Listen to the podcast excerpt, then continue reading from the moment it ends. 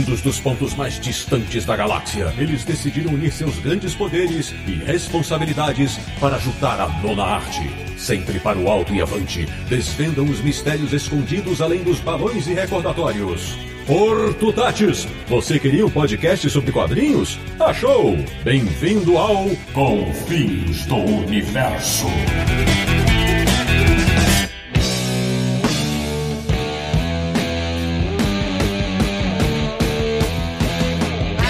Bem-vindo, bem-vinda! Está começando mais uma edição de Confins Universo, o podcast mais elétrico, atômico e genial quando o assunto é história e quadrinhos, que é o podcast do Universo HQ, o site mais lenha pura da internet brasileira, www.universohq.com. E o programa de hoje vai relembrar a carreira do mais tecnológico super-herói da Marvel. Eu sou o Sidney Guzman, falo de São Paulo e até hoje me lembro quando o cara tinha que recarregar seus poderes da tomada. De Petrópolis, no Rio de Janeiro, um cara que se recorda recorda da sua surpresa ao saber que um demônio podia se esconder dentro de uma garrafa. Samir Daliato. Eu não sou o Homem de Ferro, mas amo vocês 3 mil. Olha isso, hein? Oh, que bonito. De Luxemburgo, Europa, nosso correspondente internacional. O homem que tira onda, que é cientista espacial. Sérgio Codespot.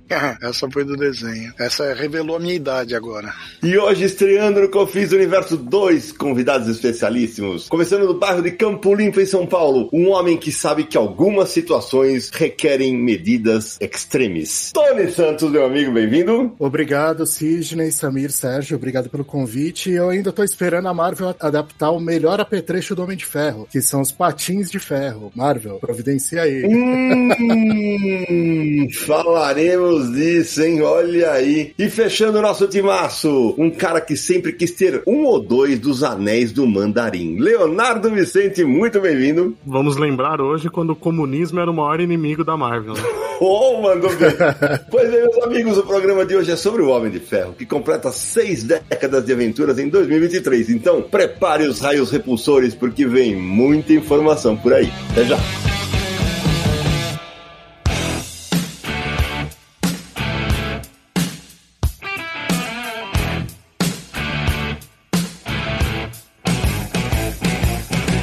Samir, antes de adentrarmos a mansão Stark, aqueles contatos especiais para quem quer apoiar a gente no Catarse, Samir Neto. É muito fácil e altamente tecnológico. É só você acessar aí no seu navegador ou no seu celular, no seu computador, catarse.me barra universo HQ. Você vai ter todos os detalhes lá da nossa campanha no Catarse. A gente sempre agradece a todo mundo que nos apoia esse tempo, né? Já tem sete anos de campanha no Catarse. Muito obrigado a todos vocês. Se você teve que parar, agora pode voltar, ou você que nunca apoiou, mas quer saber mais? Recomendo, acesse catarse.me barra Universo HQ. Tem as recompensas, tem os planos disponíveis lá para você apoiar, que começa a partir de apenas cinco reais. Com cinco reais você já dá aquela força esperta pro Confins do Universo e pro Universo HQ. E aí tem outros planos também que você vai vendo cada plano com uma recompensa própria e vai acumulando para todos os apoiadores concorrerem. É isso aí, apoie, como você falou, apoie o seu criador de conteúdo favorito. Graças a vocês que o Confins do Universo continua firme e forte. E sabe uma das das recompensas é mencionar os nomes de alguns apoiadores para eternizá-los aqui no Confins do Universo. Quem são os de hoje? Neste episódio comemorativo de 60 anos do Homem de Ferro, deixamos registrado os nomes de Davi Ferreira, Fábio Saviato Marques, Renato Etzel, Ademir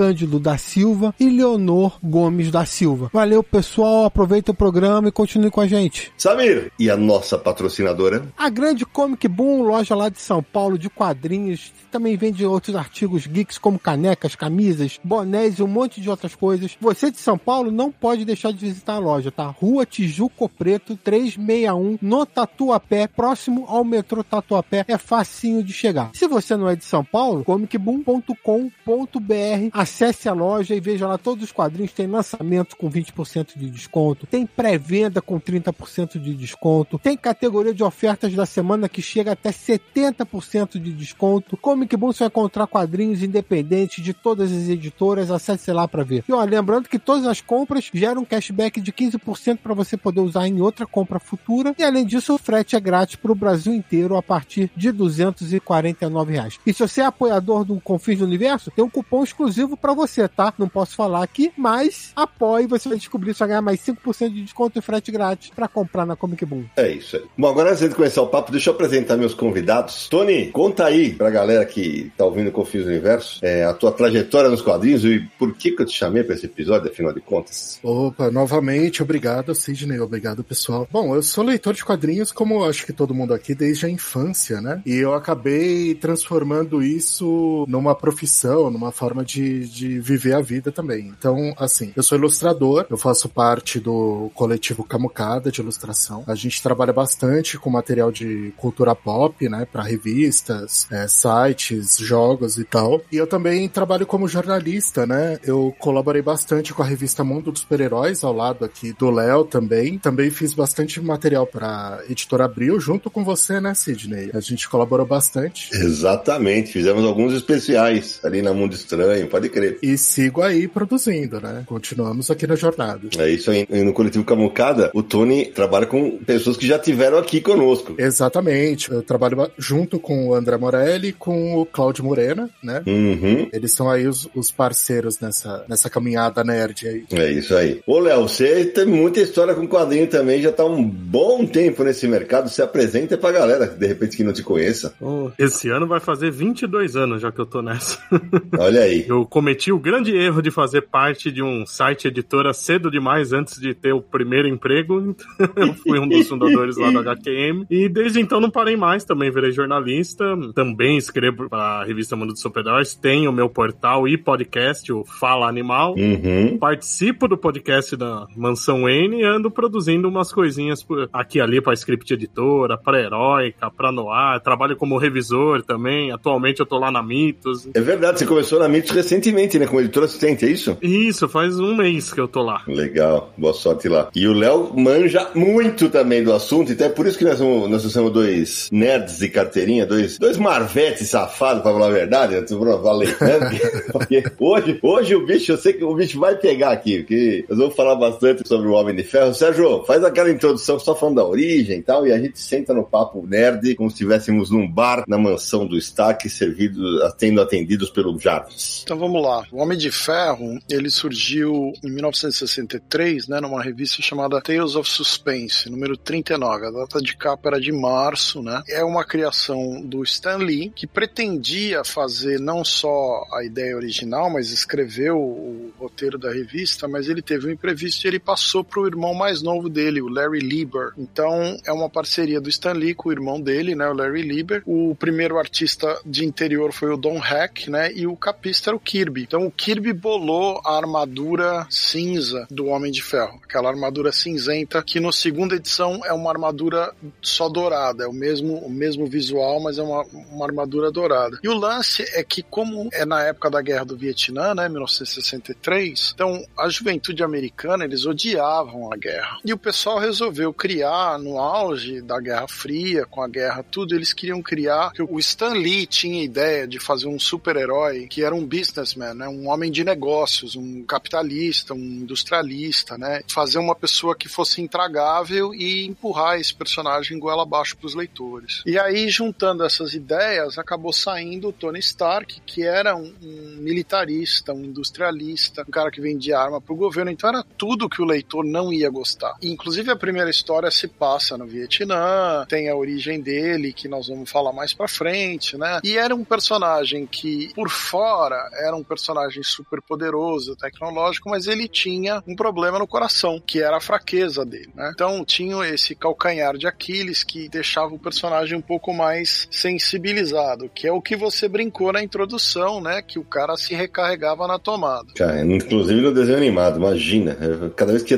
Peraí que eu vou carregar. Era um negócio maluco, velho. Meu Deus do céu. Agora, a personalidade dele, uma pessoa que era muito famosa na época era, era o Howard Hughes, né? Que era um grande inventor, aviador, aventureiro, não sei o que, mulherengo e louco, completamente louco, no fim da vida. Quem quiser pode ver o filme O Aviador com o Leonardo DiCaprio. Isso. É, que é mais ou menos essa história. E aí, o que acontecia é que você mistura isso com um visual meio Alex Toth, né? Do Errol Flynn. Porque o, o, como o Kirby tinha desenhado o visual do Homem de Ferro, quem fez os outros personagens, a Pepper Potts, né? O visual do Tony e tal, foi o Don Heck, né, as suas pessoas mesmo. E ele curtia muito o Alex Todd, então o visual do Tony saiu um pouco dali, né? Daquela coisa. O Alex Todd tem muitos personagens de bigodinho, assim, que é a cara do Tony, né? Isso. E o Hughes, que o Howard Hughes que o Sérgio citou, teria sido uma, uma influência, né, pra, pra criação do personagem, não é isso? É, ele era um empresário, ele era magnata, né? É, porque ele era um, ele era um industrialista, militarista, aventureiro. Ele uhum. era o, o, grande nome da época, né? É, o cara que era milionário usava a grana também para suas aventuras, suas viagens e tal, e era mais ou menos o, o que iam fazer também com o Tony. É, ele era um misto do Elon Musk com o cara da, da Virgin lá, o outro milionário. Só que diferente do Elon Musk, ele era inteligente de verdade. Né? Exato, exato. tem isso. que tem toda aquela história, né? Que ele, ele fazia o design de avião, tudo, e ele nunca tinha estudado para isso, né? Ele realmente era um gênio. Isso aí. Agora, quem aí tá estranhando, pô, mas Larry Lieber, irmão do Stan Lee, não tem nada a ver. Stan Lee é nome artístico, né? O nome do Stan Lee é Stanley Martin Lieber. Então, Larry Lieber é irmão dele. Eu ia perguntar pro Léo e pro Tony se vocês estiveram na, na mão dos super-heróis, vocês tiveram um dossiê do Homem de Ferro, né? Vocês devem ter participado disso. Essa é a história que o Sérgio contou no começo, porque eu queria perguntar, existe alguma polêmica de que o Stan Lee não estivesse realmente ligado na criação e, e acabou tendo os créditos e não teria só passado o conceito pro irmão fazer? Em relação ao Homem de Ferro, pelo que eu sei, não tem muito essa disputa entre os dois, né? Mas a gente sabe que em relação a todos os outros personagens, isso acontece com muita frequência. Sim, com o Kirby. É interessante notar que o, o, Sérgio comentou sobre como o Kirby criou o visual do Homem de Ferro, né? E o visual do Tony Stark, dos personagens, ficou com Don Heck. E esse primeiro visual do Homem de Ferro é extremamente Kirby, né? Uhum. Aquela coisa grande. Ele tava vindo dessa época dos monstros da Marvel, né? E parece realmente um desses personagens, né? É verdade. O visual que o Kirby criou parece muito mais um robô do que alguém usando uma armadura, né? Concordo. Parece aqueles quadrinhos de ficção clássicos dos anos 50, mas a, a parte que mais tem discordância, na verdade, por, por incrível que pareça, não é entre o Lee e o Kirby, né? É o Larry Lieber, que é um cara que é meio apagado na história, né? Sempre. É isso que eu queria saber. Porque ele sempre era chamado de última hora quando o Lee tava muito sobrecarregado, né? Diferente do próprio Lee, do Kirby, do Ditko, do Don Heck, o, o Lieber raramente é lembrado, mas o Homem de Ferro foi um do. talvez o trabalho que ele foi mais ativo mesmo. Ele realmente criou muita coisa, escreveu muita coisa, mais do que o próprio Lee no começo. Então a gente vê que até a pegada da, do Homem de Ferro é um pouquinho diferente dos demais títulos. E não é tanto pro lado bom, eu acho que o, o Larry Lieber não era um grande roteirista também, mas a gente percebe um negócio meio diferente ali. É isso que o Léo falou, né? Isso é interessante, porque o negócio do visual, porque ele surge numa revista chamada Contos de Suspense, né, cara? É, porque era uma antologia com duas histórias, né? Uhum. Tinha uma história do Homem de Ferro e como ele começa no 39, já vinha com histórias de sobrenatural, histórias de mistério e tal, e isso continua até um determinado momento quando entra a, a, o Capitão América entra na revista, fazendo dupla, né? Mas é mais pra frente. Mas o que eu queria falar do uniforme, da roupa do uniforme, né, com a armadura do Homem de Ferro, é que no número 48, quem desenha e cria o visual vermelho e dourado clássico é o Steve Ditko. Então esse Homem de Ferro que todo mundo lembra vermelho e dourado não é do Kirby, é do Ditko. É porque logo depois da primeira edição que ele aparece com o ferro cinza mesmo, né, meio prateado, né? Logo depois ele fica com um uniforme amarelo, não é isso, Léo? É, né? É, um uniforme dourado, né? Dourado, é. Ele fica só uma edição com, com parece um chumbo, né? Aí ele muda porque acha que tá assustando as pessoas e tal, então muda para um dourado e ele fica com esse dourado umas oito edições. Aí, quando o Steve Ditko desenha a edição 48, como o Sérgio falou, tem uma história que faz ele mudar a, o design da armadura, né? E é, é, muito engraçado isso porque tudo era transistor na época. Ah, o meu transistor, é. meu microtransistor faz tudo. O negócio é botar um microtransistor num pedaço de, sei lá, patins e se transformar num patins maravilhoso. É muito, é muito estranho isso. E aí é o Steve Ditko que cria essa armadura vermelha e dourada. E até explica como é o funcionamento da armadura e tudo mais. E isso reflete na revista dos Vingadores, né? Porque nas duas primeiras edições dos Vingadores, o Homem de Ferro tá com a armadura dourada. E só na terceira edição com a armadura que a gente conhece como clássica agora. Já que você me puxou o gancho, ô Léo, já que ele falou do patins, explica aí, vai. Cara, é uma das coisas mais engraçadas que tinha. O cara podia voar, mas ele preferia às vezes dar um giro de patins no meio da luta, né? e é engraçado que é sempre assim mesmo. Tá no meio da ação, do nada ele, ele meio que bate um pé no outro, aí sai os patins e ele vai patinando. Por aí. Pra você que é um ouvinte mais novo, que conheceu o Homem de Ferro depois do cinema da Marvel, pois é, ele tinha patins. Ele tinha patins, velho. Ai, ai, ai. Essa é, é, é umas coisas maravilhosas que os quadrinhos de super-heróis proporcionam. Ainda voltando na primeira armadura cinza, né? Vale lembrar que o Hulk passou pela mesma situação de ter a cor cinza na primeira edição e depois eles mudaram a cor dele para verde porque o cinza não imprimia bem nessa época, né? Os métodos de impressão eram muito é, rústicos ainda e era difícil ter um cinza consistente. Eu imagino que com o Homem de Ferro aconteceu a mesma coisa. Só que eles encontraram uma resposta dentro da história, né? Inseriram essa mudança dentro da história e da justificativa do, do Tony Stark. Outra semelhança com o Hulk e também um pouco com coisa é que assim, na primeira história do Homem de Ferro, eles dão a entender, por exemplo, que o Tony Stark estaria confinado dentro daquela armadura, que ele não poderia sair da armadura ou morreria e tal. Depois isso na segunda edição é meio que esquecido, eles inventam lá o, o coletezinho, beleza. Mas na primeira história ele chega a usar um sobretudo assim para se esconder, tipo coisa, né? Uma coisa meio... E no final ele, a, a último quadro, por exemplo, é ele andando no meio da selva assim, indo embora de costas, numa típico final de Hulk, né? Podia até tocar a musiquinha do Hulk da série de TV. Eles dão uma amenizada na coisa, né? Que aí nas histórias seguintes a gente vê que fica só a placa de metal que ele não tira, né? Que é pra segurar os destroços da bomba e não atingir o coração dele. Pô, Léo, eu tava lembrando, eu tava vendo aqui as imagens. Cara, a gente vai colocar na- no post do Universo aqui, mas tinha a capa do Vingadores 1, por exemplo. O Homem de Ferro tinha uma antena no ombro esquerdo, velho. Sim, Ele tinha, ele tinha uma antena. antena gigante, né? Você já imaginou o cara lutar com uma antena? Meu Deus, a cabeça dele parecia o- a cabeça do concreto, aquele personagem do Paul Chadwick, né? Nossa, é verdade. É muito parecido. Sidão, essa antena, né, ela tá desde a da primeira edição, né, não, Sim, sim. proeminente ali na primeira edição, né. Isso, isso mesmo. Na primeira cena, na primeira na capa não aparece. Não, não, quando você faz o primeiro splash page da história, Ah, tá. aparece o, o- ele vestindo a armadura assim, abrindo uma terra, um negócio, e tem uma antena enorme no ombro. A gente só não sabe pra que ela serve, né? Na verdade, a antena continua até o uniforme, o uniforme do Dicto, inclusive. Ela tá lá ainda.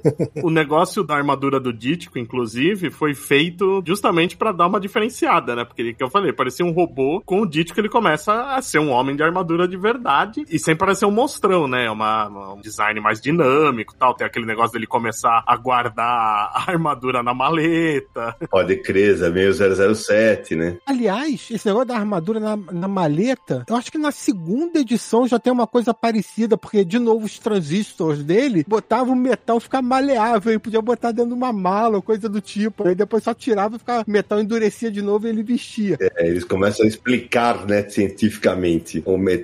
É, isso é uma coisa, isso é uma vantagem do Homem de Ferro, né? Porque com o passar do tempo e a tecnologia evoluindo, isso casa muito com o personagem. O personagem pode começar a usar muitas coisas. Então, na verdade, o passar do tempo é favorável ao Homem de Ferro, né?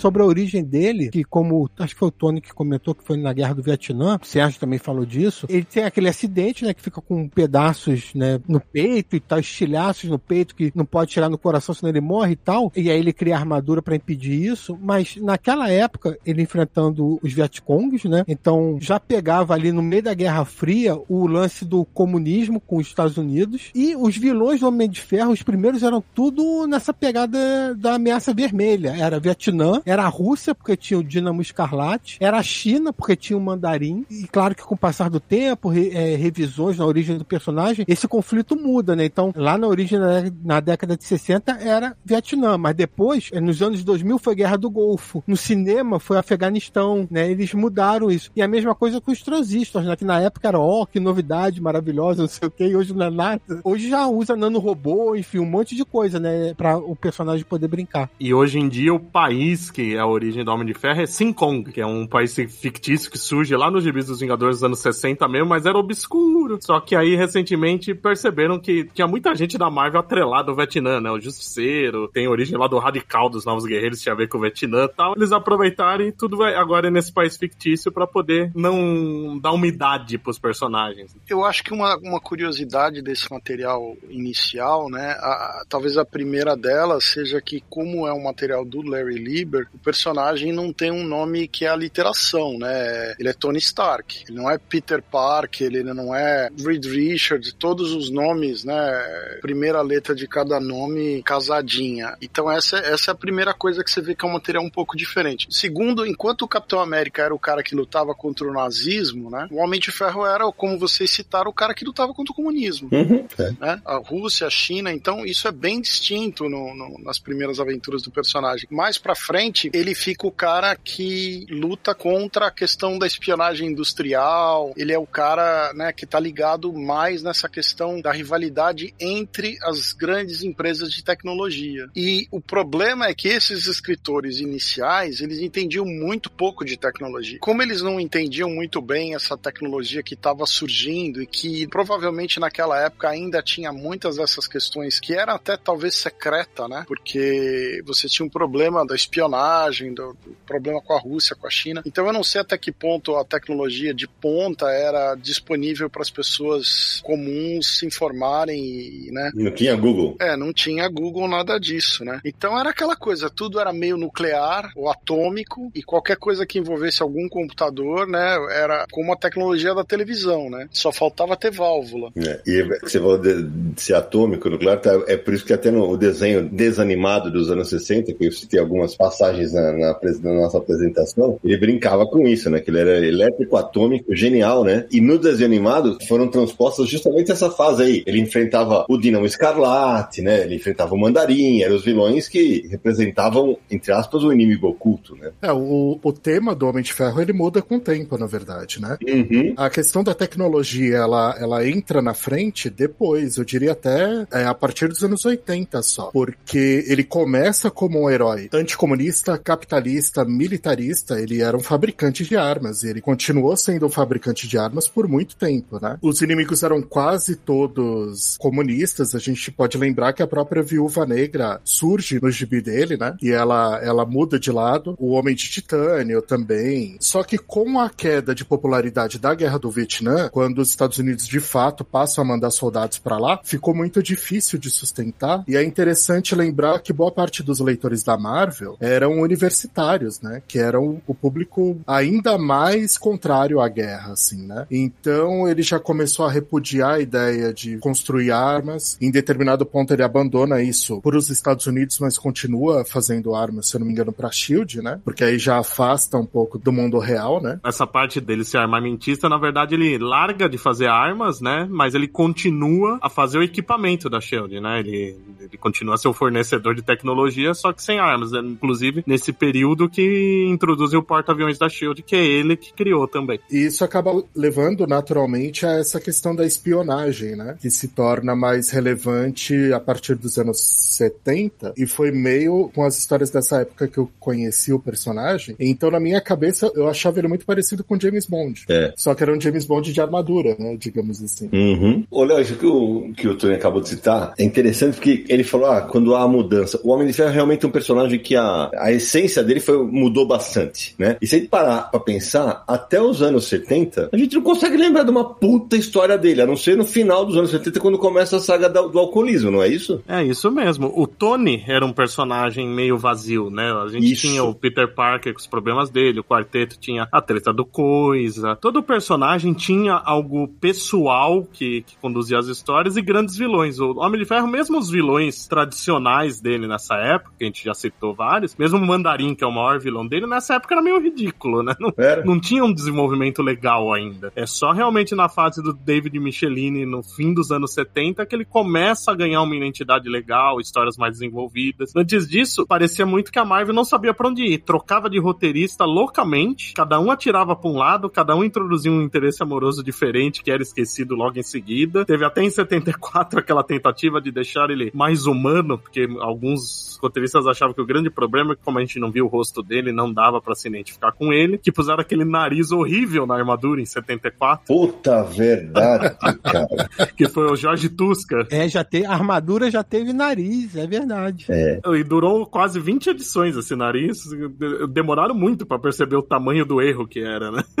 Aliás, você falou, Leonardo, da armadura do Steve Ditko, que era justamente para dar mais expressão pro Tony Stark. Aquele lance dos buraquinhos nos olhos e na boca durou um bom tempo. E que, nos, que na primeira versão foi do Steve Ditko, como, como a gente já disse, era bem grande, então dava para ver bastante o rosto dele por baixo. Depois foi diminuindo o espacinho. É, o olho dava para ver quase que perfeitamente, né, nessa época. Porque eu acho que pode, deve incomodar alguns leitores, mas vamos ser sinceros que a razão é que as histórias não eram tão boas quanto o restante do universo Marvel na época, né? O grande problema era esse mesmo. Agora, eu acho que um personagem dos anos 70 que vale a pena ser lembrado nessa fase, que talvez seja um personagem mais interessante dessa fase dentro do Tony, é a Madame Mask. É a Madame Máscara aqui, né? Ah, Madame Máscara é legal. É, porque tinha uma questão amorosa aí, uma coisa meio, meio Batman Mulher Gato. Sim. Ao mesmo tempo, tinha essa coisa dela ser vilã, era uma personagem misteriosa, qual que é a identidade dela. Tem uma saga ali que eu acho que é um ponto alto antes do, do Michelini. E o Michelini, embora muito pouca gente fale assim bastante dele, é o cara que mais fez pelo Homem de Ferro. Sem dúvida. Muito bem lembrado. O Homem de Ferro era um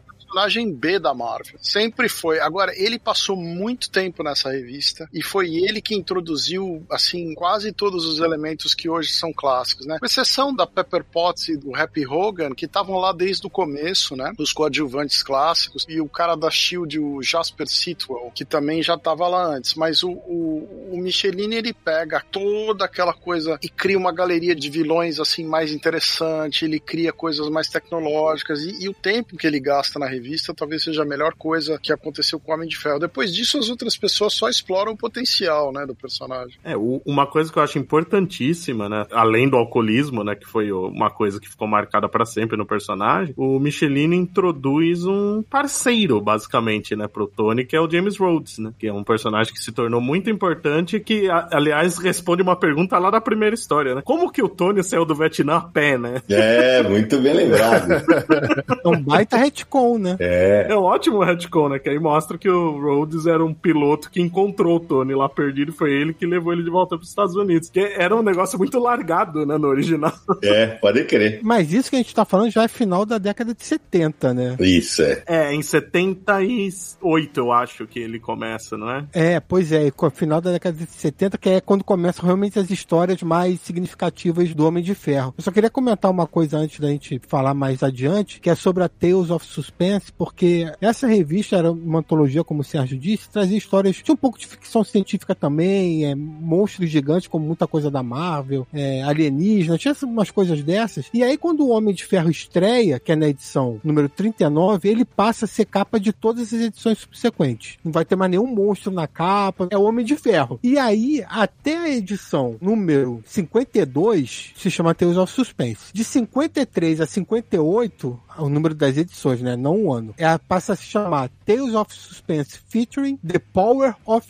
Iron Man, o poder do Homem de Ferro. E isso dura por cinco edições. Aí, a partir do número 59 da revista, é o que o Sérgio já falou que o Capitão América entra. Então fica Tales of Suspense featuring Iron Man and Captain America. Então eram primeiro os dois, tinha histórias dos dois na revista, depois eles alternavam. E aí no número 99 a Marvel cancela essa revista. Não tinha mais sentido ter Tales of Suspense. E aí é lançada Homem de Ferro número 1. Uhum. Em que ano é isso, Samir? 1968, Iron Man número 1. E o Tales of Suspense troca de nome. Passa a ser Capitão América. Então, a primeira edição do Capitão América dessa fase é a número 100. É Capitão América 100. É, essa troca de nome a gente já comentou, era feita para eles manterem a questão do preço de postagem para as pessoas que assinavam, encomendavam a revista. A postagem de segunda classe que era mais barata. Se você não mudasse a numeração da revista, não importa o título, você não tinha que registrar de novo e pagar o registro de novo do título. E quando é lançada Iron Man número 1 em 68, uma nova equipe criativa assume. Aí é o Art Goodwin nos roteiros, com o Gene Colan na arte. E antes disso ainda teve um especial chamado Iron Man e Submariner, que era Homem de Ferro com Namor, né? Porque tinha que terminar a história que começou na número 99. Então botaram esse especial e depois lançaram a revista nova. É, e vale lembrar que o, o que o Samir citou, que era o Homem de Ferro Capitão América na mesma revista, mais pra frente, esses confrontos entre os dois personagens e a postura ética dos dois personagens vai ser usada tanto dentro da Guerra das Armaduras, né, a primeira delas, quanto na ideia da Guerra Civil que depois foi levada pro cinema. Até pondo num contexto de um relançamento que a Panini tá para fazer agora, Operação Tempestade Galáctica tem uma, um desses confrontos. Né? É, verdade. Ah, e já que o Sérgio falou aí, a gente tá comentando que os dois personagens eles dividiram é, o título durante algum tempo. No Brasil, eram os dois super-heróis Shell, Homem de Ferro e Capitão América. Então no Brasil fizeram a mesma coisa. É verdade.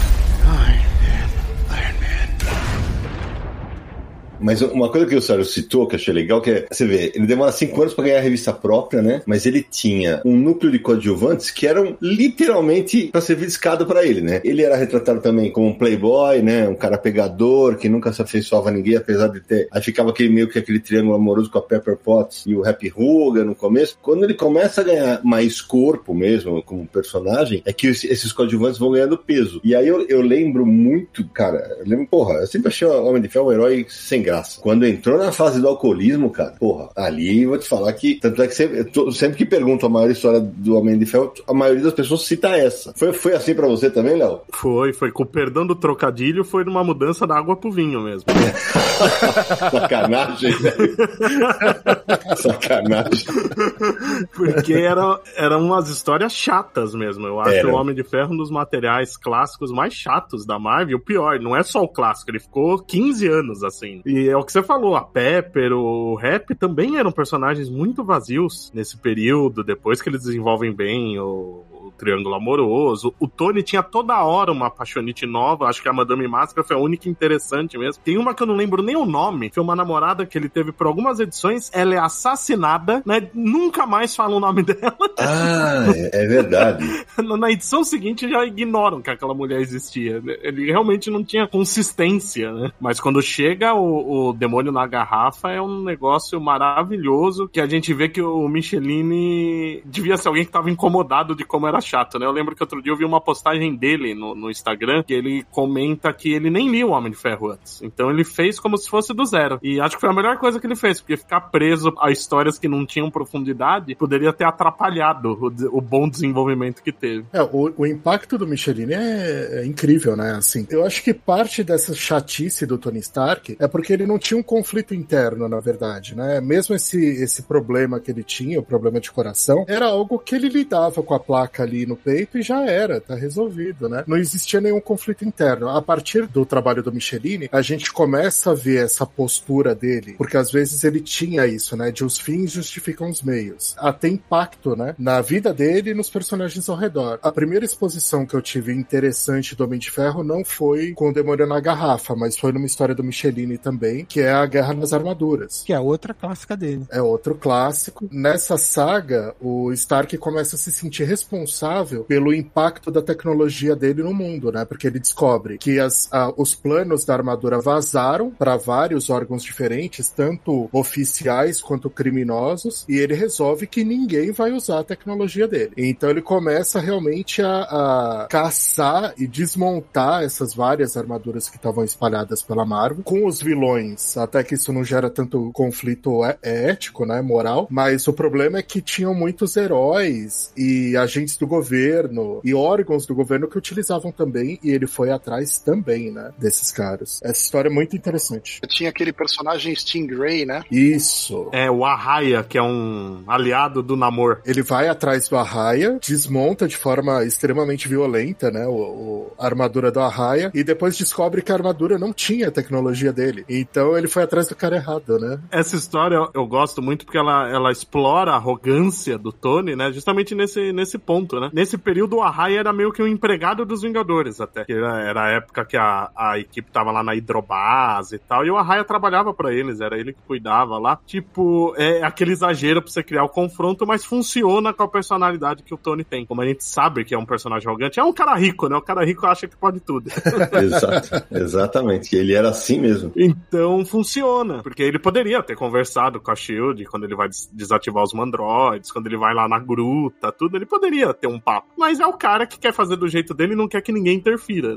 Inclusive, Sidão, é nessa fase que tem o, o, o, confronto clássico dele com o Capitão América, o Capitão América com o uniforme negro, que ele tava com aquele escudo que era. Um, não era o escudo original, era o escudo que o Tony tinha feito, né? E aí ele tem o confronto, porque ele, ele ia desativar os mandroids, a tecnologia dos mandroids, e ele é obrigado a enfrentar o Capitão, e, e daí surge esse, essa, essa rivalidade ética deles, né? É, o, é o, eu acho que é o ponto que realmente eles começam a explorar isso, né? E é uma saga bem legal. Para mim, as coisas, as coisas assim que mais me interessaram no Homem de Ferro não foi nem a parte do alcoolismo, se vocês querem saber. Eu gostava muito dessas histórias que tinha, por exemplo, é, acho que era espião mestre, o Spy Master. Isso. Porque quem rouba a tecnologia dele, da armadura e vende para todo mundo é justamente o Spy Master. É, através do Justin Hammer, né? Do Justin Hammer. Então, assim, eu curtia um pouco mais essa, essa questão dos inimigos dele serem outros armamentistas, uns caras com até menos escrúpulo que ele em termos de vender arma, essa coisa mais de espionagem, né? A questão do alcoolismo é que o Demônio na Garrafa marcou época por ser a primeira, mas a verdade é que a, o alcoolismo ali é tratado de uma forma bem simplista, né? Sim, sim. Ele tem uma recaída violenta, né? E do nada ele fica bom, né? É muito fácil. Na fase posterior do Daniel New, aí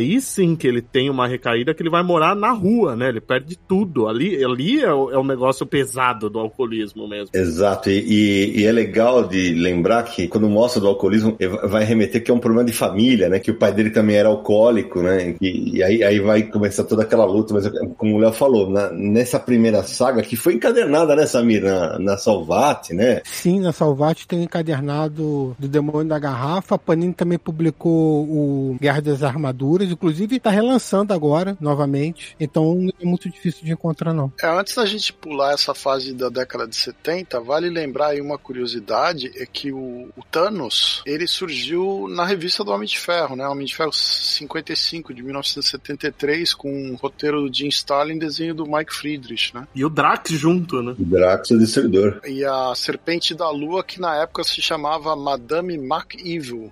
Esse nome, velho. Parece o personagem do tio Patinhas, né? Parece. Não parece? É. Que depois também virou. Ela é uma personagem pouco utilizada, mas chegou a ser membro dos Vingadores. É, ela, ela é maltratada, coitadinha.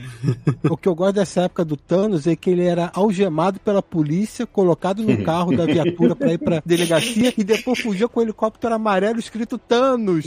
É verdade, gente. Isso é verdade. Thanos Copter, que é canônico no MCU, né? Que ele aparece na série do Loki. Verdade. Mas o, o, ainda na Guerra das Armaduras, eu gosto, no final, a gente tá falando de toda a questão ética do Homem de Ferro. Esse é um momento que o Tony foi incrivelmente antiético, né? Porque até essa época, e até muitos anos depois, só os, alguns Vingadores sabiam que ele era Tony Stark, né? O Rap, a Pepper também, mas pouca gente sabia que ele era Homem de Ferro, ele tinha identidade secreta, e ele apresentava o Homem de Ferro como o guarda-costas dele, né? O segurança. Isso, é. E como a Guerra das Armaduras é um negócio que pesou para ele, o governo manda prender o Homem de Ferro. E ele fala que o Homem de Ferro morreu. e que agora uma nova pessoa está na armadura. É uma coisa incrivelmente antiética. Ele contratou outro cara, que era ele mesmo, né? Os Vingadores expulsam ele da equipe, porque eles sabem, né? Mas. É verdade. E aliás, já que você fritou dos Vingadores, eu lembro que naquele começo de anos 70 e tal, eu gostava mais do Homem de Ferro nas histórias dos Vingadores, ele, ele é um dos fundadores da equipe, né? Do que nas histórias solo. E eu lembro, por exemplo, que eu sempre achei ele meio bucha, né? Tal, mas quando tem um confronto dos Vingadores com os Defensores, ficou ele com o namoro. Eu falei, cara, o namoro vai botar dele uma lata de sardinha, né, cara? Eu ficava pensando, o moleque lá, né? Falei, ah, vai dobrar o Homem de Ferro ao meio, né? Três vezes e tal. Porque eu falava, porra, cara, mas, mas os Vingadores eram. Eu lembro, por exemplo, por que você faltou na nossa reunião semanal antes dele saber a identidade? Eu não posso contar. Então você está suspenso. Nossa, porque ele não podia falar que ele era o Tony Stark, que tinha tido um problema. Cara, os dilemas eram muito pueris, né? O Tony Stark que patrocinava os Vingadores, né? Pra poder Sim. agir tudo, a mansão, enfim. É, a mansão Stark é a base, né, da equipe. É, é, é isso mesmo. Mas é interessante que esse, esse aspecto dessa arrogância extrema dele e essa questão ética, ele foi todo transportado pro cinema, né? Sim. Porque daqueles personagens que a Marvel colocou ali, talvez ele seja o que é mais complicado em termos de ética mesmo, né? Ele invade as coisas da SHIELD, ele, ele lida mal com os outros colegas que são da equipe, ele assume o lado dos militares, ele meio que se martiriza, né? A culpa é minha e prende as pessoas sem saber quem tá certo e quem tá errado. Enfim, eles, eles assumiram todo esse lado que é o pior dele em termos de comportamento e puseram no, no cinema que dá uma dramaticidade bem grande pro personagem. Né? Mas eu vou, eu vou pedir só gente segurar a fala do cinema pra deixar pro final, porque pra mim o, o que salva o Homem de Ferro pra manter ele até, até hoje é o cinema, mas eu quero. Vamos primeiro falar de quadrinhos e depois a gente chega nessa parte do cinema. O que vocês acham? Pode ser? Tá ótimo. Pode, lógico. Eu queria fazer uma pergunta pra vocês. Quando vocês acham que o personagem virou um personagem de primeira linha? Porra, no cinema. No gente vai cinema. do cinema. No cinema. Só no cinema, antes do cinema, vocês acham que não? Só. Não, pra mim Não. não era a primeira linha. Nunca. Ele tem momentos. É, tem momentos, mas ele é um personagem preterido. Ele flerta com isso na Guerra Civil, que antecede o cinema. É. Mas ali ele também flerta com isso, quase virando um vilão, né? Porque ele vira um vilão, né, praticamente. Isso. Ele quase vira um vilão. Porque o Tony, assim, eu entendo o dilema ético da Guerra Civil, mas as atitudes do Tony Stark nesse contexto são indefensáveis, né? O cara Concordo. ajudou a clonar o Thor, o cara contratou os vilões pra combater os, os revoltosos, enfim. A guerra civil, pra mim, a definição do, do erro ético do, do lado que defende a lei é logo na primeira edição, porque eles começam a caçar o Capitão América antes da lei ser aprovada. Sim. É verdade, é verdade. É por isso que eu sempre falo que super-herói é tudo corno. É tudo corno. Porque é o seguinte, ah, depois ah, o cara rasgou o herói o outro. Ah, mas tudo bem, eu peço desculpas e ah, tá bom, chega aí na mansão dos Vingadores, vamos continuar combatendo o crime. Ah, vai se lascar. rapaz. O cara faz na Guerra Civil, eu nunca mais olhava na cara dele, velho. Você tá louco? E a, a Guerra Civil 2 é a mesma coisa, né? Mesma coisa. Só que pior. É, é pior, porque ele briga com a Capitã Marvel, toma lá um cacete, quase morre, fica em coma, e depois tem, um- quando ele vira lá aquele espírito, que é a, a reprodução da consciência dele digital, que ele vira tipo um holograma, sei lá, ele vai lá e conversa com a Carol Danvers e cada um fala, ah, tá bom, então nos entendemos, agora voltamos a ser amigos. É, eu falo, eu falo que é tudo corno, não acredito. É uma beleza. É, mas da década de 80 que você estava perguntando, Sidão, eu acho que uma coisa que eu queria apontar da década de 80 é que foi quando realmente, é claro que teve essas mudanças de armaduras no- nas primeiras edições. Mas na década de 80 que eles começam a brincar mais com esse negócio de armaduras diferentes. Isso aí depois é exagerado na década de 90 e tal. Mas na década de 80 tem, além de designs diferentes para armadura dourada e vermelha, tem a prateada e vermelha, tem uma mais escura. O máquina de combate também surge na década de 80, né? Eu vou te falar que o pequeno Sidney ficava loucão quando via aquelas coisas, cara, porque eu achava o máximo. Pô, que legal essa armadura nova! E são todas essas brincadeiras de armaduras e tal que depois leva à guerra de armaduras. Aí dá uma. Eles conseguem amarrar isso de uma maneira legal. O que eu mais lembro da armadura prateada e vermelha é que quando eu era moleque, eu ganhei uma máscara. Sabe essas máscaras de carnaval de plástico que tem um elástico atrás? Sim, aham. E era da armadura vermelha e prateada do Homem de Ferro. E aí tinha os buraquinhos no olho e o buraquinho na boca, né? Caraca. Aí eu brincando, eu sempre ficava botando a língua pra fora do buraquinho, que é tipo o Homem de Ferro fazendo careta pro inimigo. Aliás, você falou, Samir, de máscara do Homem de Ferro. Teve, de- nas mudanças de visual, vocês devem lembrar, se foi nos anos 70 ainda, ou 60 talvez. Vocês lembram que teve aquela que a, a parte amarela do rosto tinha uma. como se fosse uma, uma orelhinha de Batman, assim, que ela era pontudinha? Sim, Levemente, né, pontudinha, né? é, fazia duas pontinhas pra frente. É, ela era um pouquinho pontuda. é. Eu falei, cara, eu gostava pra caramba desse visual. Eu lembrei dela, sabe por quê? Porque nos anos 80 teve um negócio que chegou aqui no Brasil, inclusive, que foi a, a graphic novel Crash, né? Do Mike Sainz, né? Que foi, né? Vocês devem lembrar, né? Que na época todo mundo falou, "Ah, o primeiro quadrinho feito por computador. Vocês lembram disso? Sim, sim, sim. Infelizmente, sim. Ruim pra caralho. É, a única curiosidade desse material é que ele era realmente feito no computador, né? É, é, porque o roteiro. Não é para menos que nunca foi republicado no Brasil. Nunca, velho, nunca. Um pouco depois, se não me engano, teve aquele do Batman digital também, do Pepe Moreno. Digital Justice. É, exatamente. Mas esse visual que é meio pontuda, a, a, parte amarela do rosto, vem do design original do Steve Ditko. Era assim lá. Depois, com o passar dos anos, que foi arredondando, arredondando até ficar mais. Entendi. É que, foi, que era incorporado, tá certo. O Crash é uma história horrível, mas esse visual do Crash era bonito. Era legal, concordo com você, Léo. Ai. Eu curtia demais essa fase do David Michelini com o Bob Layton desenhando, que é quando tudo isso que a gente tá conversando acontece, essas mil armaduras, uhum. o Road vira o máquina de combate, tem uma fase que ele tá com a armadura vermelha e o Tony tá com a armadura vermelha e prateada e o outro tá com a armadura dourada e vermelha tradicional. Então tem um monte de coisa bacana nessa fase. Aliás, esse ponto do Road substituindo ele na época que ele se entrega ao alcoolismo, eu acho interessante interessante, que acho que é, o, é tirando os, a passagem da Era de Ouro pra Era de Prata da DC, né, que os personagens nem tinham ligação direta um com o outro, é a primeira vez que a gente vê um herói sendo substituído, né? Pois é. Não. Na, na Marvel? Acho que sim, né? Não, não, não, não, não. Capitão América já tinha. Ah, com o Nômade? É. Ah, sim, é. Mas no Nômade é uns dois. É. é uns dois figurantes que ninguém lembra nem o nome. É. É que fica bastante tempo, né? Ele assumindo, ele fica durante um tempo o Rhodes, né? É, o Rhodes fica alguns anos, né? É, vale lembrar que nas Guerras Secretas é o Rhodes. Bem lembrado, hein? A não ser que você lê uma versão em Ministério da Abril, aí não é o Rhodes. É, então. Abril botou Tony Stark de volta. Aí naquele Hulk do Byrne também. É verdade. Essa coisa do Rhodes também tem um outro fator que é bacana, né? Quando o personagem foi introduzido, o elenco do Homem de Ferro era todo branco, né? Isso. E o Rhodes, ele traz uma diversidade que não existia na maioria das revistas. Bom, tinha, tinha no Homem-Aranha, mas a maioria das revistas da Marvel não tinha muito isso, né? E o Homem de Ferro era particularmente, digamos assim, defasado nessa área. E de repente começa a ter um elenco mais diverso dentro da revista do Homem de Ferro, né? Não é uma coisa assim que já era como nos dias de hoje, mas de repente você começa a ter um elemento um pouco mais diverso mesmo. Tinha umas namoradas e tal, então o elenco de coadjuvantes do personagem melhora, né? Lembrei de outra personagem introduzida pelo Michelini, que era a senhorita, como que era? Arborgeist, a, a, a secretária, que eu achava muito divertida. Arbogast. Secretária cavalona do Tony Stark, que ela dava umas patadas nele.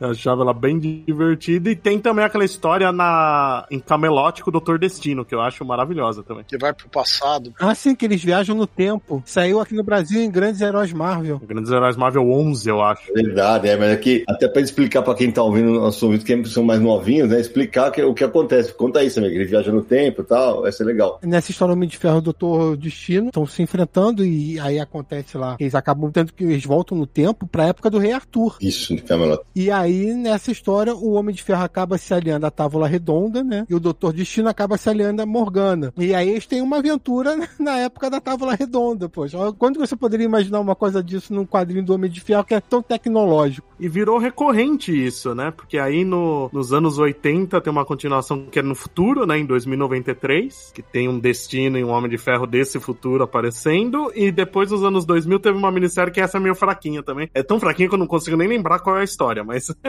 teve uma terceira história. Uma curiosidade que teve na década de 80 é que teve uma minissérie do Homem-Máquina que aparece o Arno Stark. Isso é bem legal. No longínquo ano futuro de 2020, né? É, já passamos dele.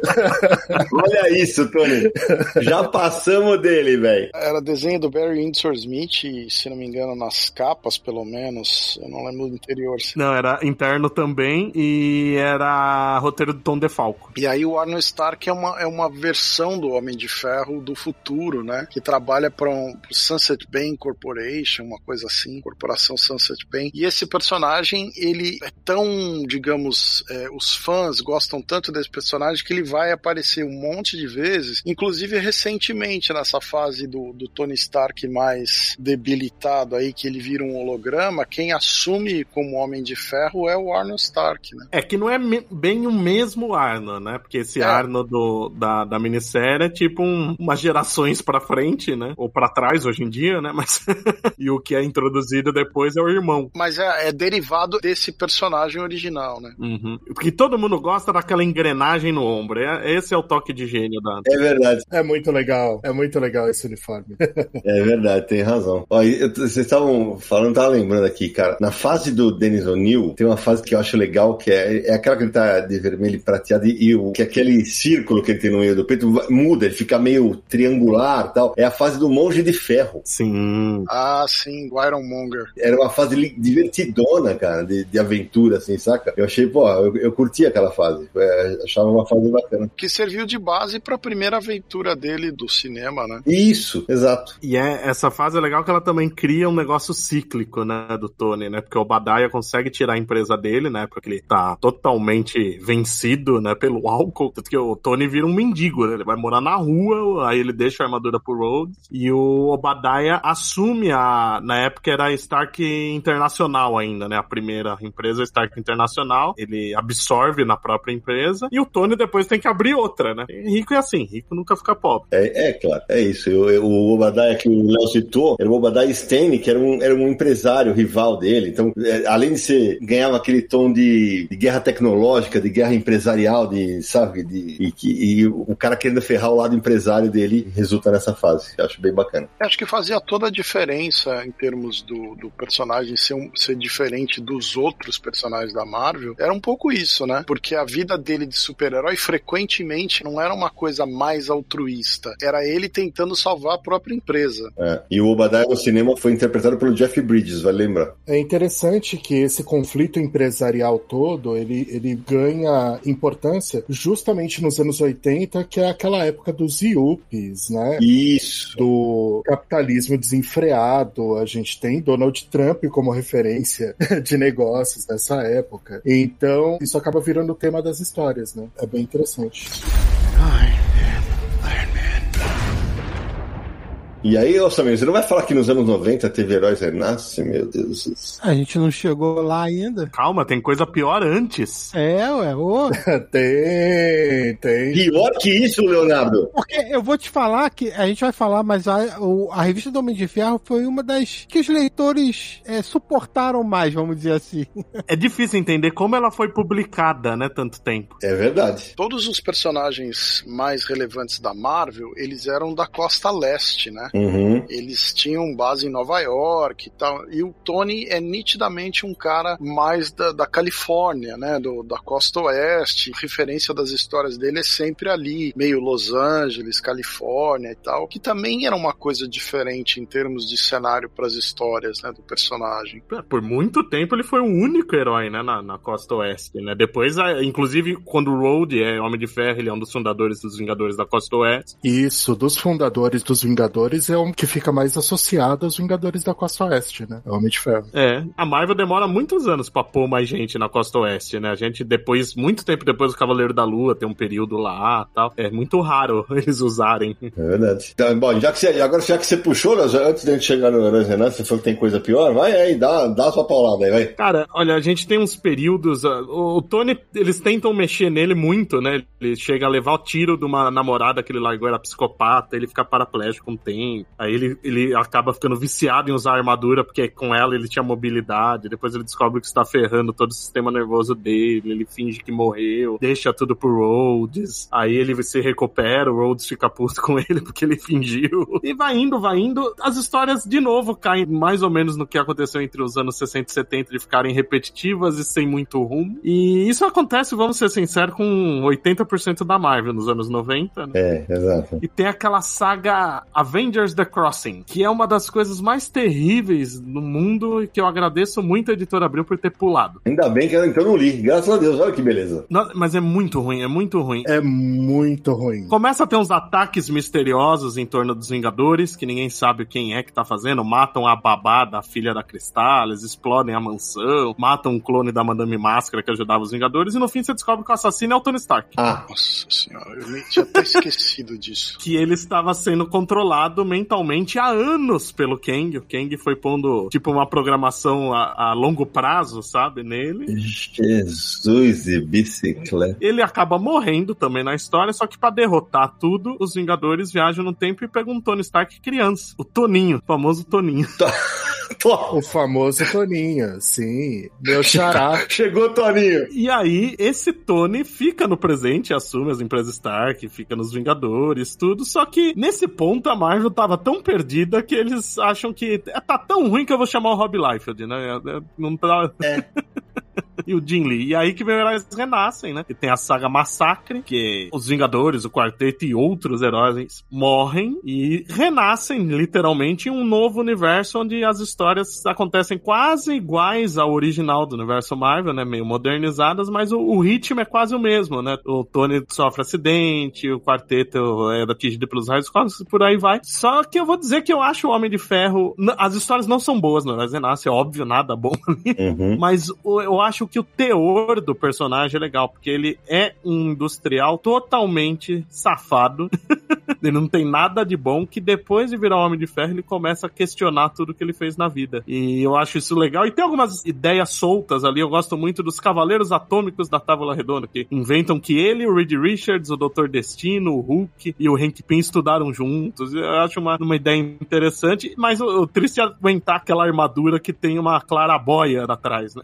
Caraca. Era desenho do Wilson Portácio, não era? Era, era. Era. Não era Rob Liefeld, né? É, o Homem de Ferro ficou com a equipe do Jim Lee. O Liefeld ficou com Vingadores e Capitão América. O Jim Lee ficou com o Quarteto Fantástico e o Homem de Ferro. Acho que Hu- Hulk, agora eu não lembro. Hulk. Não, o Hulk era coadjuvante dentro do Homem de Ferro. É, isso aí, isso aí. Olha, eu, preciso dizer, eu simpatizo com as HQs do time do Jim Lee. Eu acho que elas eram mais bem feitinhas. Os roteiros não eram nada espetacular, não. Era menos ruim.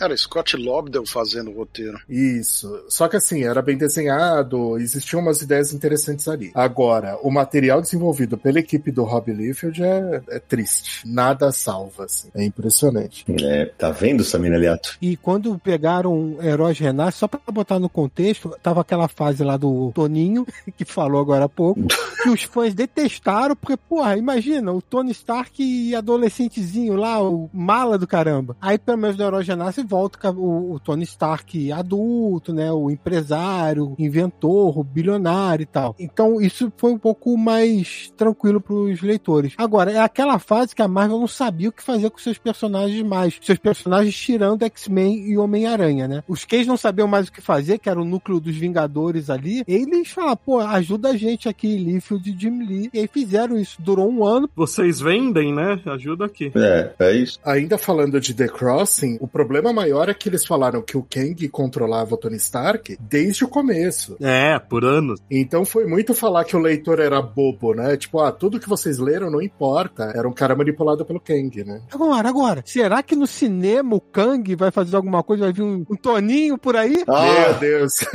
não fica dando, vai que os caras ouvem você, Samina. Fica dando ideia, não. É, não dá ideia. A gente contrata o filho do Robert Downey Jr. pra ser o Toninho. É, meu Deus do céu. Samir, só pra arredondar uma informação que deu lá atrás, é, que o Léo citou, a namorada que dá um tiro no Tony Stark é a Katie Dare, né? Que foi em 88. E agora, já que vocês falam desse negócio de, desse absurdo de, ah, que vai pra lá, vai pra cá, vou puxar em, em- pra outro tema. Tem outra coisa que tem um monte de gente que gosta, eu acho, mas, mas uma bobagem gigantesca são os Illuminati, porque pra mim é a mesma coisa. Eu também acho horrível. É a mesma coisa que vocês falaram. Acho uma porcaria. Ah, então quer dizer então que quando os Vingadores se pegavam de porrada com os X-Men, era tudo combinadinho. O Homem de Ferro sabia, porque eles já eram, eles já tinham criado. Vai se catar, velho. Nossa. Não, e eles são os, os grandes condutores do universo Marvel que eles só fazem cagada, né? É isso, é isso. É impressionante. Eles só fazem merda, é incrível. Eles mandam o Hulk pro espaço, ele volta pra se vingar. Eles vão pro planeta Skrull, os Skrulls fazem invasão secreta por causa deles. Exato.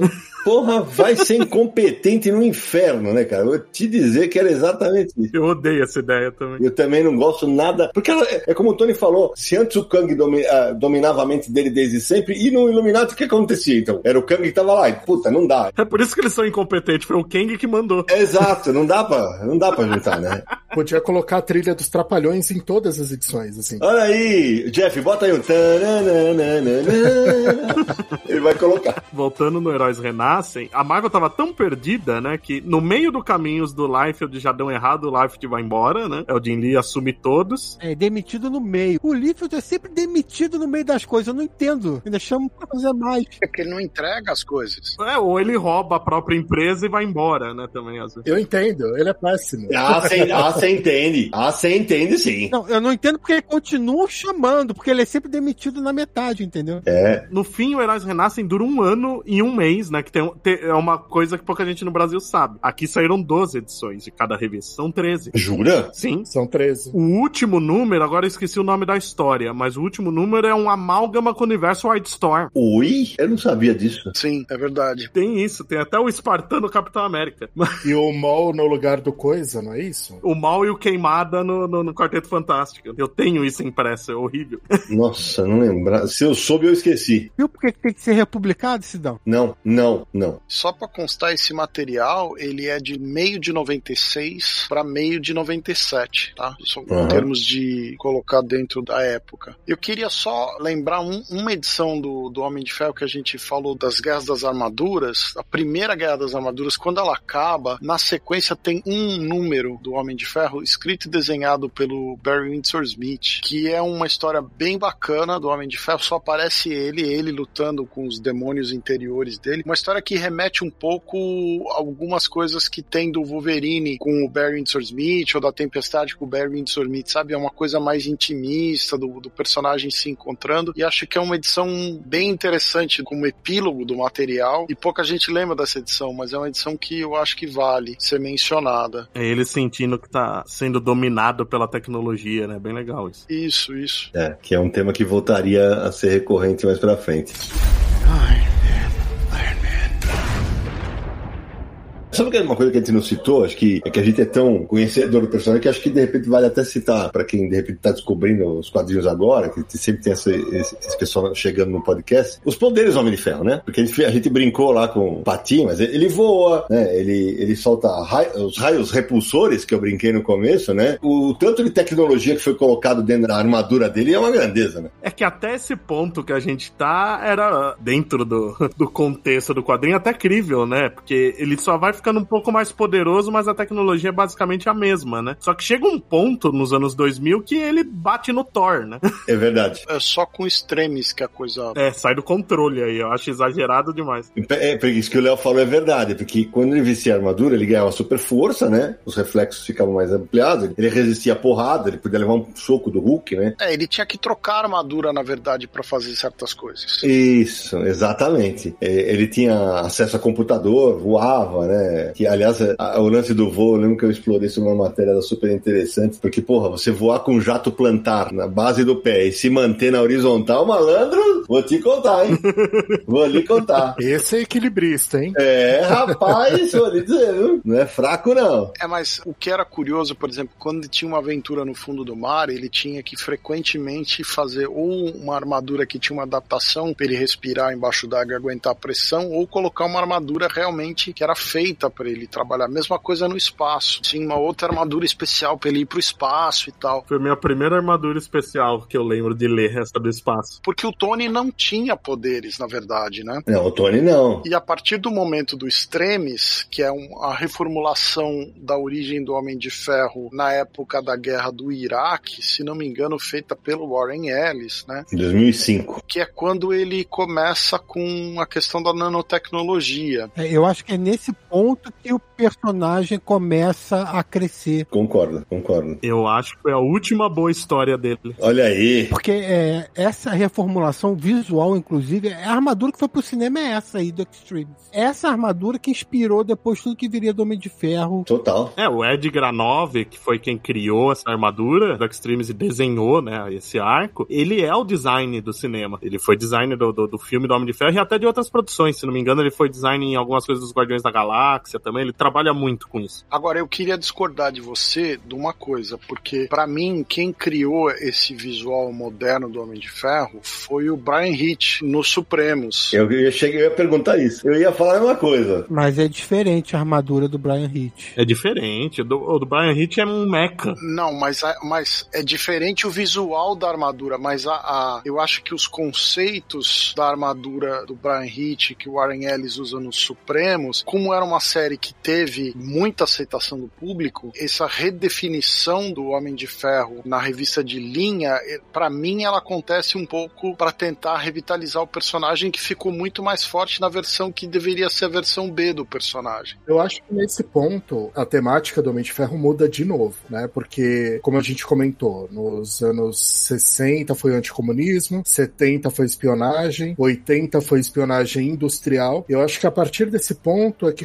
começam a entrar conceitos de futurismo na história, porque o Tony Stark começa a alterar a si mesmo, né? Para poder funcionar junto com a armadura. É, acho que é legal explicar, Tony. Explica o que acontece, porque em, em Extremes ele, se, ele funde, né? Ele, se, ele vai fundir o corpo ao traje, não é isso? É, ele descobre que, se eu não me engano, me corrijam se eu estiver lembrando errado, um grupo terrorista está usando um vírus, né? Uma alteração biológica que integra com tecnologia de forma muito radical. Isso até acabou inspirando o Homem de Ferro 3, né? Com aqueles terroristas que explodiam e tal. E ele acaba, ao longo da história, utilizando uma versão modificada dessa tecnologia para incorporar os controles da armadura de forma mais intuitiva no corpo dele mesmo. E então a armadura deixa de ser uma, uma peça totalmente externa para virar algo que está já integrado ao corpo e que ele convoca o restante da armadura, né? As peças vêm meio que flutuando até ele e montam a armadura, né? Tem um pouco disso já na versão do Ultimate, sim, né? Eu lembro que ele tinha uns plugs e tal, que era uma coisa meio Matrix, né? É, eram uns implantes, né? Na fase Ultimate, que é um universo separado, é um universo, enfim, não faz parte da cronologia normal dos personagens, o Homem de Ferro, a armadura do Homem de Ferro, a abordagem do Brian Hitch é uma abordagem bem aerodinâmica, tipo um jato, tipo um, um foguete, assim. Parece um mecha, né? É, você vê na armadura. Assim, primeiro, a armadura, ele não consegue vestir a armadura, ele tem que. Não consegue vestir como nos quadrinhos normais, né? Ele tem que ter um auxílio, porque é uma armadura muito grande. Ela é maior do que a armadura normal que o Homem de Ferro costuma usar no universo convencional. E aí, ele tem todo um design feito para parecer tipo um jato mesmo, né? É aerodinâmico a maneira como ele faz. E ele mescla o lance do vermelho e dourado com o cinza e faz um design mais diferenciado ali. No Extremes, eu acho que a pegada é outra, assim. O visual da armadura é outra, a abordagem é outra. Acho que são, na minha opinião, são duas coisas distintas. São abordagens diferentes, mas eu acho que o, o Ultimates introduz essa ideia um pouco, a semente dela, dele ter incorporado algum tipo de tecnologia no próprio corpo, e o Extreme leva essa ideia até o final, né? Sim, é, eu tô comentando da parte puramente estética da armadura. Ah, sim. Não, estética é diferente, lógico. O ponto é que eu acho que o Ultimates cria uma modernização da ideia do Tony Stark que mostra como o outro personagem estava velho. E aí surge a ideia de, não, precisamos refazer o Tony Stark, recontar a origem. Não adianta mais ser da, do Vietnã, porque envelhece demais o personagem. Vamos fazer da guerra do Iraque. A motivação dele no Ultimate é bem melhor, né? Se a gente parar pra pensar. Porque ele, mais pra frente, ele descobre que ele tá com câncer no cérebro, né? Ele percebe que ele deixou um, um legado ruim pro mundo e quer deixar um legado bom. Ele, ele quer ser super-herói. Ele tá sempre bêbado, inclusive, tem isso também, né?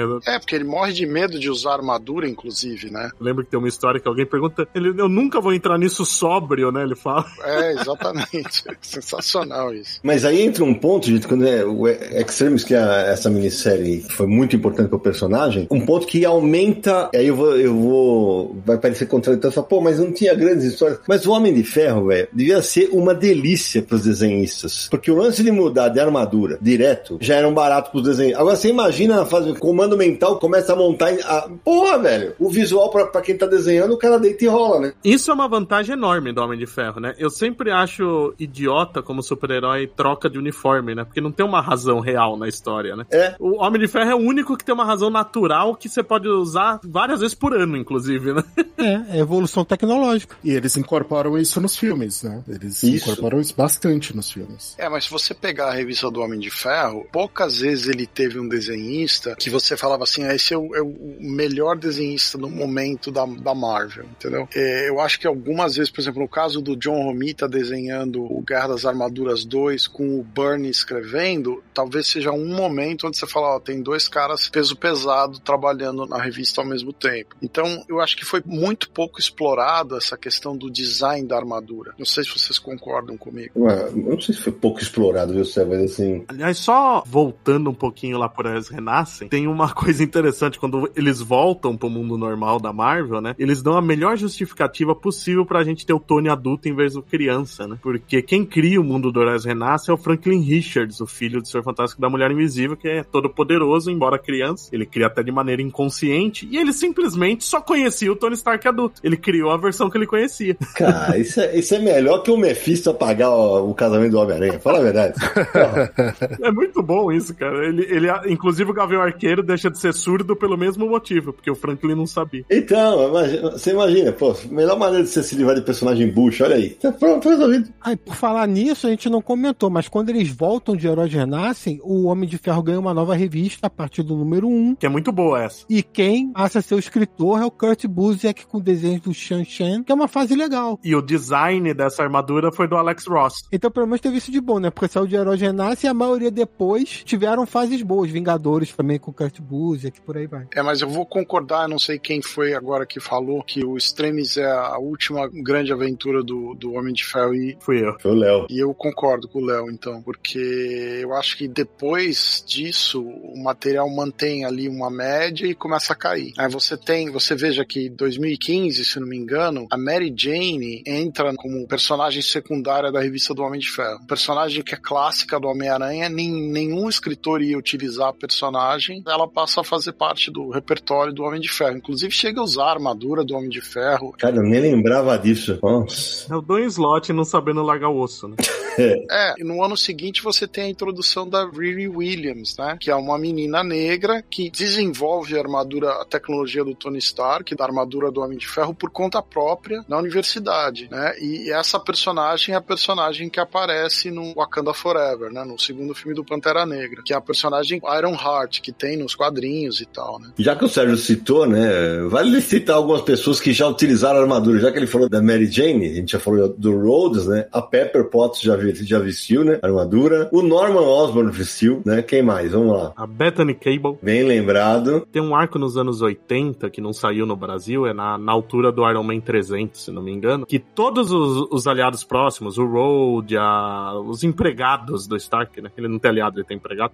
Cada um usa um modelo antigo e eles formam a Legião de Ferro. Olha, tem uma pesquisada aqui, Léo. Tô aqui que também um criminoso em Tales of Suspense 65 conseguiu obter a armadura do Homem de Ferro, o Weasel Wills. Olha isso, que, que ele usava para roubar. Olha que beleza. O Reed Richards tem uma recente que o Tony fez para ele. Olha aí, é. Clarence Wards também já foi, que é um, um, empresário também. O Capitão América nos anos 90, quando ele perde o, o soro do super soldado. Bem lembrado. É verdade. Tem a, a filha do Insane, filho ou neta, que é o cara que fez a armadura com o Tony, ela é a nova Patriota de Ferro depois. Verdade. O, o próprio Insane, ele cria uma armadura, não tem? Que ele chega a aparecer com uma armadura, não? Não, é, é complicado. Eles mostram como, é um, eu acho um, um arco horrível, inclusive. Ele volta num corpo robótico feito a partir de uma armadura do Homem de Ferro que tinha ganhado vida. Uhum. E parece que o Insane meio que encarnou ali, ele tem todo um movimento de gente com armadura que segue ele, quando você vai ver o Ultron. Ah, tá, tá. E pra quem é leitor mais novo, o Ho Hinsen é, era um vencedor do Prêmio Nobel de Física, que é o cara que ajuda o Homem de Ferro a criar a primeira armadura, né? Lá atrás. Então é, é por isso que ele foi mencionado agora. Eu queria citar um negócio, uma curiosidade do Homem de Ferro, é que na década de 90, mais ou menos na época que saía o, o Punisher Armory, que era uma revista que trazia material que mostrava quais que eram as, as armas do Justiceiro, como é que ele treinava e tal, que era uma revista especial que saía uma por mês, alguma coisa assim, saiu um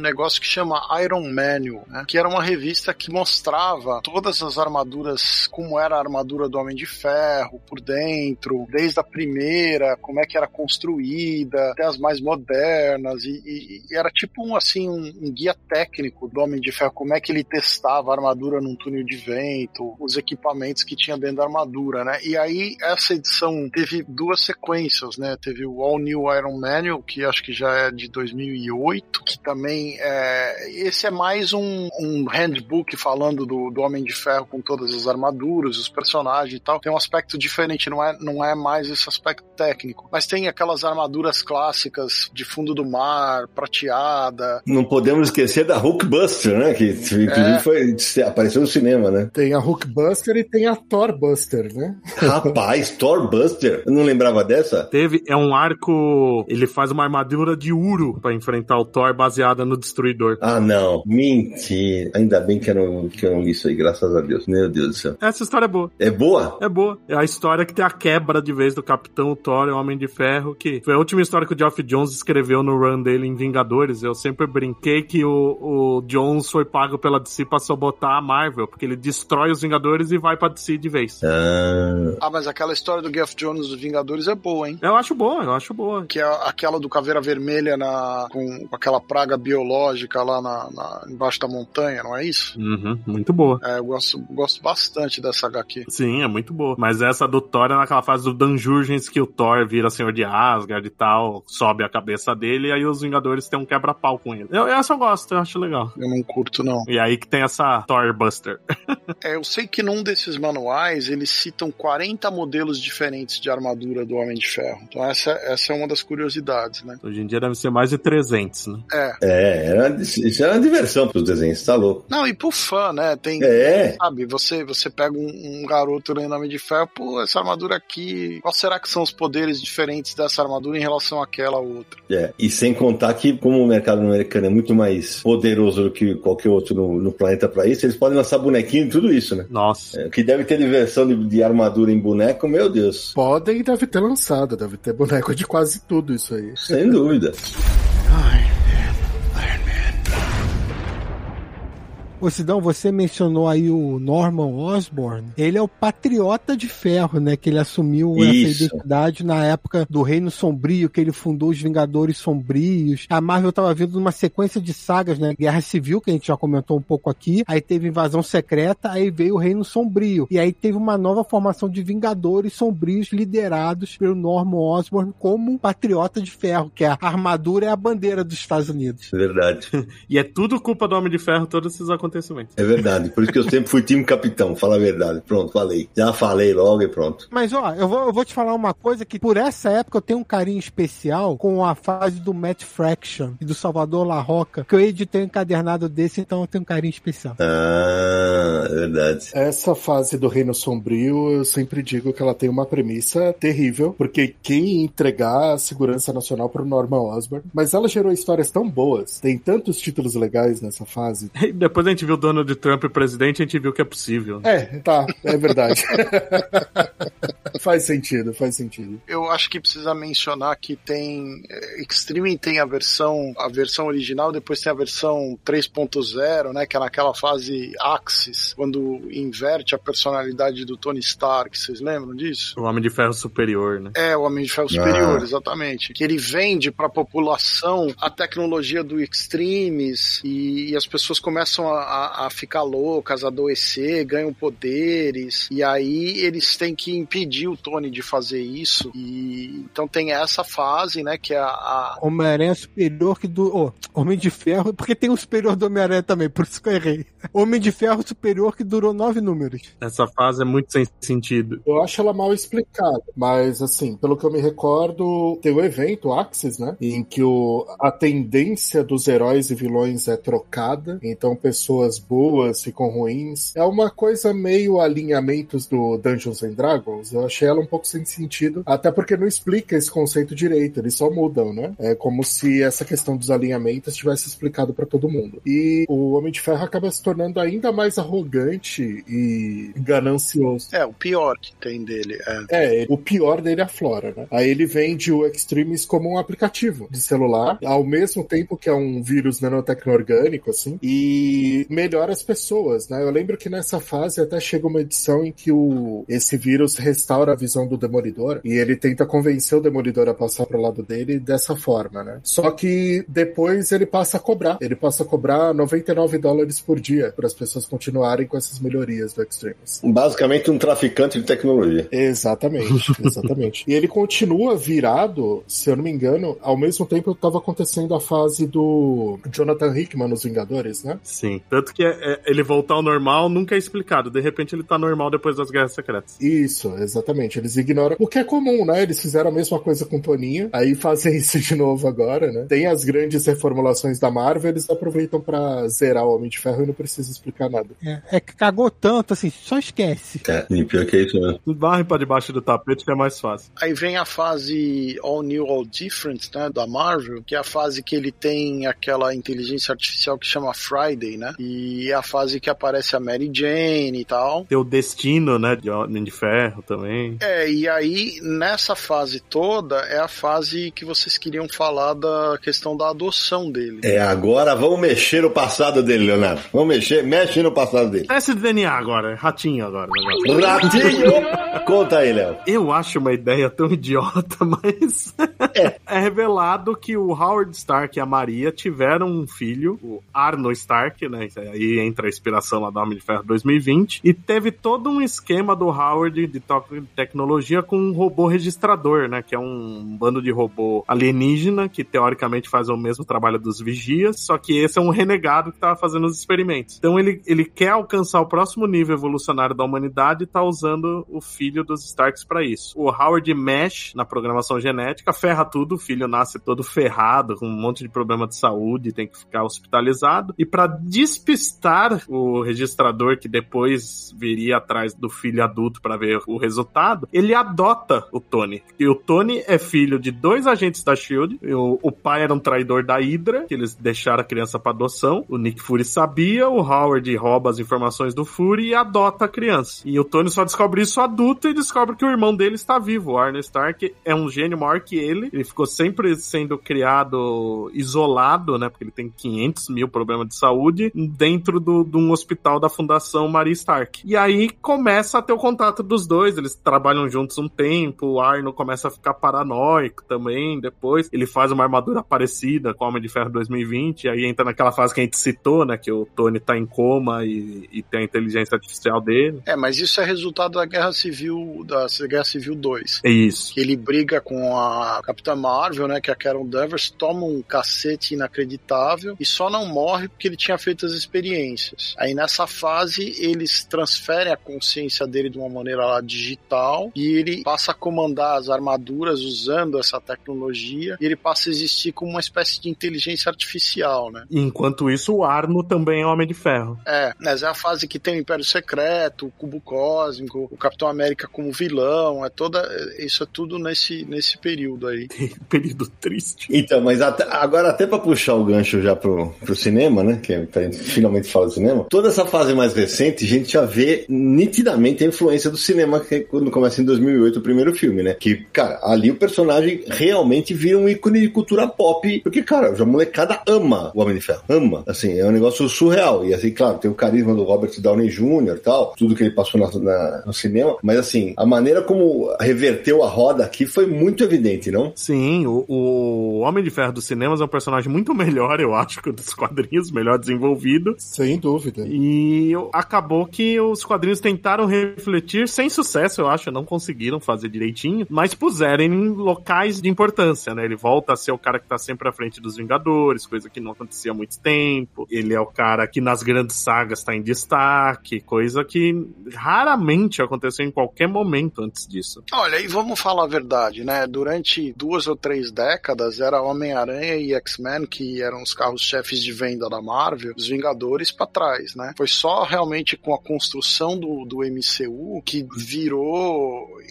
Os Ultimates foram a primeira vez, os Supremos, né? Foram a primeira vez que os, que os Vingadores explodiram de vender. E no cinema tem essa história, né? Que construção do cinematográfica dos personagens começa com o Hulk e o Homem de Ferro no mesmo ano, né? Não, não é com nenhum outro personagem clássico que antecede esses dois, mas é com o Hulk e o Homem de Ferro, e o Homem de Ferro é a base para eles construírem o universo Marvel, né? Dele vem a Shield, vem todas essas outras coisas, até chegar nos Vingadores, né? A cena extra do filme do Homem de Ferro é a iniciativa Vingadores, né? Então é realmente o início, é o pontapé inicial do universo cinematográfico. É, os Vingadores, eles foram o que restaram pra Marvel, né? Quando ela, ela correu risco de... Não, ela, ela de fato faliu, ela tava quase falindo. É, ela faliu. Sim. É, dessa vez ela faliu, né? Porque ela tava quase falindo desde que surgiu, né? Mas Parte do, do plano pra recuperar a empresa foi vender os direitos e eles fizeram contratos terríveis, né? Em que eles praticamente pagavam os estúdios É, o pior deles é o do Homem-Aranha, né? Sim, para os grandes estúdios adaptarem. Então eles, o, o que restou, o que ninguém queria, eram os Vingadores. É isso mesmo. E eles pegaram esse material como base para construir E conseguiram fazer um negócio foda. Foda. algo inédito na história do cinema. Foda, foda mesmo. O Homem de Ferro teve três filmes, né? Um em 2008, um em 2010 e um em 2013, que o terceiro pra mim eu acho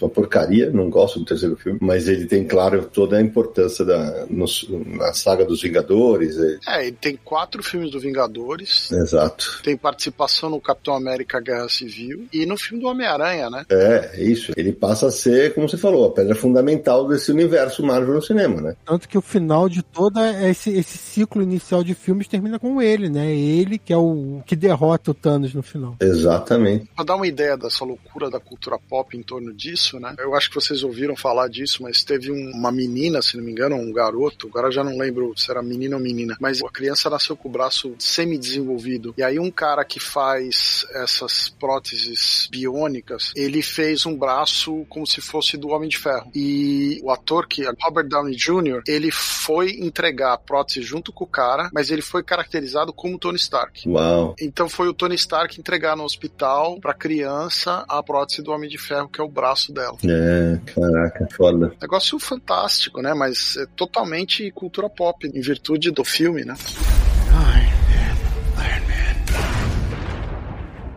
Uma outra curiosidade é que tem uma invenção do Homem de Ferro que chama o martelo solar, né? Que seria um- uma grande arma para usar em casos de emergência planetária, não sei o quê. O Hickman usa essa ideia eh, na reformulação agora que ele fez dos X-Men Krakoa, não sei o quê, como a base dos inimigos, né? do- dos vilões da Orcs. É uma estação que fazia parte desse negócio do, do Tony Stark. Ô, Tony, agora me fala uma coisa. é, eu tô maluco ou tem uma fase mais recente em que o Homem de Ferro comprou simplesmente a área 51? Pois é, Sidney, ele comprou pra guardar a joia do infinito, a joia da realidade, né? É, Quando o cara tem acesso a esse nível de dinheiro, né, ele pode comprar qualquer coisa. ele pôs dentro da Arca da Aliança, né? Olha isso, velho. Olha isso. Não, não foi, mas seria legal. É, não, é, é, é, claro, é verdade. Agora, outra coisa que eu queria lembrar que ele foi desenvolvido aquele lance lá do alcoolismo no passado e tal, mas nas fases mais recentes ele sempre ele é mostrado como um cara depressivo, né? Ó, teve uma fase bem recente que ele acaba. Ele enfrenta aquele Michael Korvac, né? Aquele vilão cósmico dos Vingadores. E é óbvio que ele tá fora do nível do cara, até porque ele se alia ao Homem-Sapo pra fazer isso, não vai dar certo nunca. Que beleza. Mas o, o Tony tem, sofre um ferimento grave, quebra o pescoço e ele não pode tirar a armadura, que senão ele vai morrer. E ele começa a tomar morfina, e aí ele substitui o vício do alcoolismo pelo vício de morfina. As maneiras do- como a Marvel trabalha os problemas reais, né? Continuam, eles vão sendo modificados também. Tem algum outro herói da Marvel que tem problema de uso de substância, assim como o Tony? Ó, alcoolismo tem a Sirin, a Dinamite, a Jessica Jones, a Capitã Marvel, que o Homem de Ferro até ajudou ela quando ela tava. né? Aí com a- drogas a gente teve o Harry Osborn, né? Bom, e depois ele virou lá um, duen- um dos duendes, né? Dos muitos. Né? Tinha o Patriota, né? Que ele, ele usava aquela droga que dava poderes lá, o, eu esqueci o nome dela, né? Sim, sim, sim. O, o US Agent. Não, não, o Patriota, o dos Jovens Vingadores. Ah, verdade. O neto do Isaiah. Do Azaya Brother. Ô Samir Aliato, você não vai falar do Lanterna de Ferro, Samir Aliato?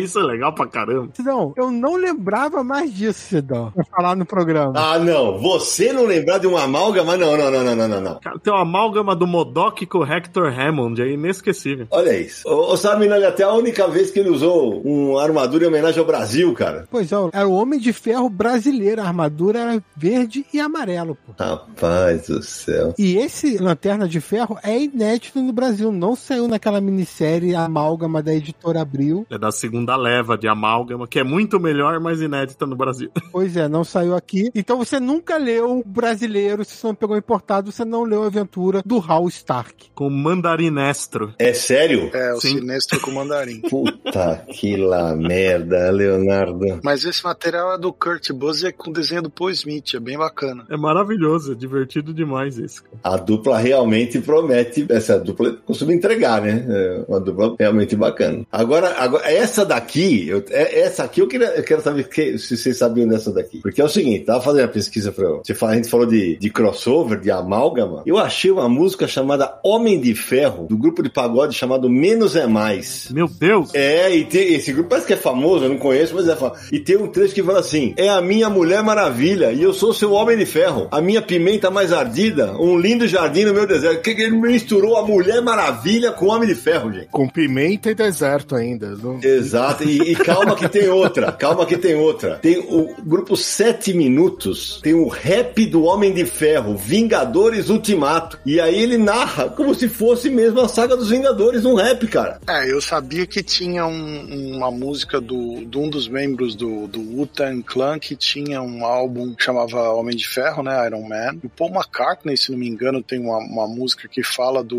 Homem de Titânio, do Crimson Dynamo. A do Paul McCartney é com os vilões.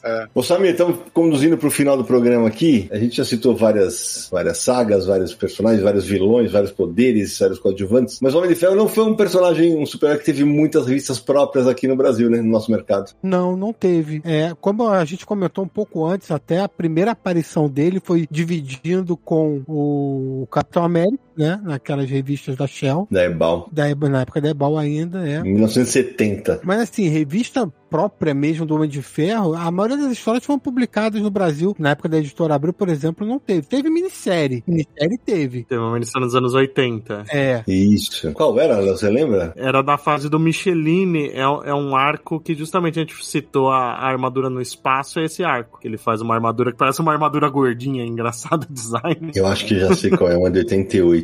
E era uma minissérie quinzenal informativa. Ó, e se eu não me. Essa é mais em revistas como Super Aventuras Marvel, Grandes Heróis Marvel, é, Heróis da TV. Nem na Panini. Na Panini, eu acho que revista própria mesmo também. Demorou pra ter uma revista própria da Panini. Se eu não tô errado, a primeira revista própria dele foi Heróis Renascem. Foi no Heróis Renascem em abril. Foi. É, teve Heróis Renascem, verdade, que era em formato americano, inclusive. Ele teve 12 números, cara. E aí, aí sim ele vai ter na Panini, quando começa o advento dos filmes, né? O Homem de Ferro e Thor, né? Isso, exato. Mas aquela da Shell não conta? Conta, mas assim, mas é que ele dividia, né? Ele dividia. Eu digo, uma, uma revista chamada Homem de Ferro demorou, cara, mas demorou bastante. Aí depois a gente teve, como vocês falam, teve Homem de Ferro no ar, teve Homem de Ferro Superior, né? A Panini tem lançado várias coisas, né? Teve muitas edições especiais também e tudo mais. Aí já tinha o filme pra alavancar as vendas. Isso. Mas uma coisa curiosa, que lá nos Estados Unidos também, que isso é curioso, é assim, o Homem de Ferro, a gente contou assim a história, né? Tales of Suspense, aí vai, ganhou a revista mensal. Essa revista mensal de 68, ela se prolongou até Heróis Renascem, na década de 90. Foram quase 30 anos de série. Aí veio Heróis Renascem. Durou 13 números, acabou, foi cancelada, aí veio outra série do Homem de Ferro. Entrando nos anos 2000, assim, a Marvel zera a numeração do Homem de Ferro anualmente, praticamente. Toda hora tem uma nova série número 1 do Homem de Ferro. Ah, mas da maioria dos personagens, né? Aconteceu com o Homem-Aranha. Atualmente é assim, é uma coisa estranha até. Mas o Homem de Ferro acho que é mais rápido. Quem colecionava as revistas gringas na década de 70, 80, e 90, até a fase do Heróis Renascem, você comprava uma revista que já vinha no número 200, 150, 300 e alguma coisa, e ela só foi terminar ali 94, 96, quando a Marvel realmente estava para quebrar e deu aquela confusão, que é quando teve os Heróis Renascem. Antes disso, eles não zeravam numeração de nenhuma nenhuma revista. Ou era minissérie ou o número continuava. Ô, Sérgio, sabe, eu preciso fazer uma correção, cara. O Homem de Ferro teve revista própria na Block. Ah, verdade. Era próprio, eu lembro de ler isso, mas eu não lembrava que era dele. É, é revista própria na Block, 15 números. Obrigado ao Edson Diogo do Guia dos Quadrinhos pelo trabalho maravilhoso. Aqui,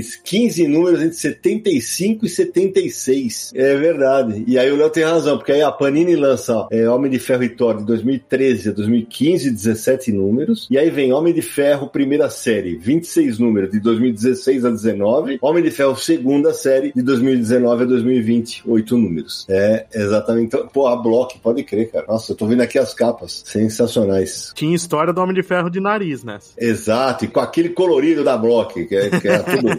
Aquela grande surpresa, qual cor será nessa edição? Exatamente, cara. Eu tô vendo aqui tem a capa do número 6, tem o mandarim, que eu sempre, pra quem gosta de NBA, eu, eu adoro, né? Pô, vocês já viram o anel de quando o cara é campeão da NBA ou da NFL? É um anel que era do tamanho do anel do mandarim. O cara não consegue nem fechar os dedos. Você imagina que o mandarim tinha um anel em cada dedo. Imagina como ele andava com a mão aberta, assim. Era um negócio sensacional, né? Ô, Sidão, e a Guerra lançou Homem de Ferro também, teve três edições em 72. Olha aí, rapaz. Teve? A guerra também teve? Foi a, a GEA, é isso? É, a GEA lançou, teve três edições em 72 e da Block é 76. O Invencível Homem de Ferro. Ah, Invencível Homem de Ferro. Caraca. velho. Porque era, o- era a tradução direta do título americano. É isso mesmo. Muito bom, Samir. E aí, ó, e Samir, e aí também, como Invencível Homem de Ferro, vai ter uma revista anterior da Panini, que é de 2010 a 2013, 43 números. É. Porque essa é outra curiosidade, né? As revistas da Marvel tinham adjetivo. Amazing Spider-Man, Uncanny X-Men, Mighty Thor. É isso mesmo. Ô, Léo, a gente falou da animação clássica dos anos 60, mas o Homem de Ferro também é presença constante, né? Em animações. Antes dele ter uma animação própria, ele teve esses Marvel Super Heroes desanimados, mas ele tem uma participação importante em uma série que não é dele, né? Naquele Homem-Aranha e seus incríveis amigos, que é o Tony Stark, faz a base deles na casa da Tia May. Um quarto que se transforma na base. É bem idiota, mas é divertido. mas nos anos 90 ele teve, né, uma série animada que teve duas temporadas, que é uma, a primeira temporada tem um ritmo bobo, infantil demais. Aí na segunda eles mudam o traço, muda o teor, fica bem melhor. Depois ele teve uma série já, acho que aí já é anos 2000, que é ele adolescente, né? Olha o Toninho de volta, olha o Toninho de volta. Olha, Tony, ele... e, e é quando começam os filmes, ele começa a ter. virar um personagem pra série animada, né? Tem uma em 2010, eu tô lendo aqui, que é uma série na pegada de anime, né? É do- da Madhouse, né? Da Madhouse, é isso mesmo. Teve um longa também pela Madhouse. Teve aqueles longas que a Marvel fez com a Lionsgate, que ninguém lembra. Também teve um contando a origem dele. Ele tá nas séries dos Vingadores. Teve os filmes dos Supremos também animados. né? Ah, ele aparece no filme do Lego, né? É, também em Lego, tanto em game quanto em, em longa. No Lego Marvel Super Hero. Aquela série animada Vingadores, os maiores heróis da Terra. O Homem de Ferro tá bastante presente, é um dos principais, até porque ele tá totalmente baseado nos cinemas, né? Não só ele, como quase tudo ali da, da formação dos Vingadores. É uma mistura boa dos clássicos dos quadrinhos com algumas coisas mais modernas do cinema ali. É, e sem contar que agora ele é presença obrigatória em praticamente todo videogame que a Marvel lança desde, desde que começou, a, né, dos anos 90 pra cá, ele aparece tudo que é game, ele tá, ele tá lá presente, né? Desde o Marvel vs Capcom, né? Sim, sem dúvida, sem dúvida. E aí, ô, Samir, agora uma rodada pra antes de pensar de palpite. O Homem de Ferro voltará ao universo Marvel no cinema? Sem dúvida. Sem dúvida, e ainda vai ser o Robert Downey Jr. Ah, eu não apostaria nisso. Alguém aposta nisso, não? Não. Eu aposto numa participação especial, não numa, num- numa volta total, sabe? Ah, teremos o Homem de Ferro sempre outra vez. Acho que, sei lá, numa Guerra Secreta, assim, a gente vai ver uma variante dele. Isso eu acredito. Isso. Eu acho que vai vir outro ator logo, logo, logo eles, rebutam. Ó, Kang viaja pelo tempo, o Tony Stark vai voltar na Guerra Secreta. Eu acho que vão usar Riri Wheat. E você, Tony? Eu também aposto nele voltar nas Guerras Secretas, mas a Marvel vai ter que desembolsar um dinheiro aí, hein, pro cara voltar. É, cara. Vai ser uma grana. Sem dúvida. Deixa eu comentar uma coisa sobre isso. Porque no cinema tem uma coisa que não existe nos quadrinhos, que é o carisma do ator ou da atriz e a fanbase que se cria em cima disso. Por exemplo, agora vai ter o universo DC vai ser rebutado aí, vai reiniciar, vai ter um novo Superman em 2025. E aí a gente vive vendo aí, não vou ver isso porque o meu Superman é o Henry Cavill. Meu Superman não sei o um monte de gente vai falar, o meu Homem de Ferro é o Robert Downey Jr., não sei o quê. Gente, a minha posição é personagem é sempre maior do que ator ou atriz. Concordo. No, no mundo real, não, é, não é como quadrinho que você pode fazer 80 anos o personagem da mesma fisionomia. Pessoas, infelizmente, pessoas envelhecem, morrem, têm contratempos, ou não querem mais fazer o papel, qualquer coisa pode acontecer. Não tem como ficar preso a um ator ou a uma atriz. Isso é muito limitante, na minha opinião. Porque eu vou te falar que pra mim, Pantera Negra 2 tinha que ter mudado o ator. E fazer o quê? O, o Bosman faleceu e, cara, eu acho que quem faleceu não foi o T'Challa, foi o ator. Então, e fica assim, é uma homenagem bonita que tem no filme e tudo mais. Sim, lindo. Mas assim, narrativamente é uma coisa sem nexo. O cara morreu do nada. Fora da tela aconteceu alguma coisa e é um, é um tema delicado, mas tem que ter essa noção. Os fãs têm que ter essa noção. Tem que aprender com o 007, né, gente?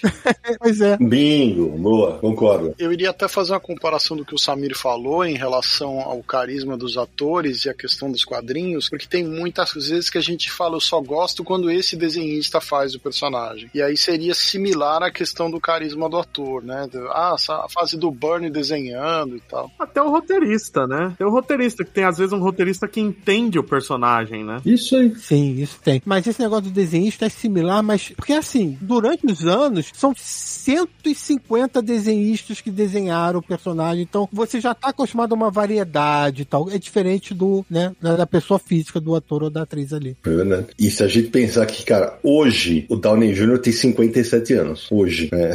é, ele é o mais justificável na Marvel, né? Porque os outros realmente são bem mais jovens, ou o Paul Rudd que vendeu a alma pro diabo nunca vai envelhecer.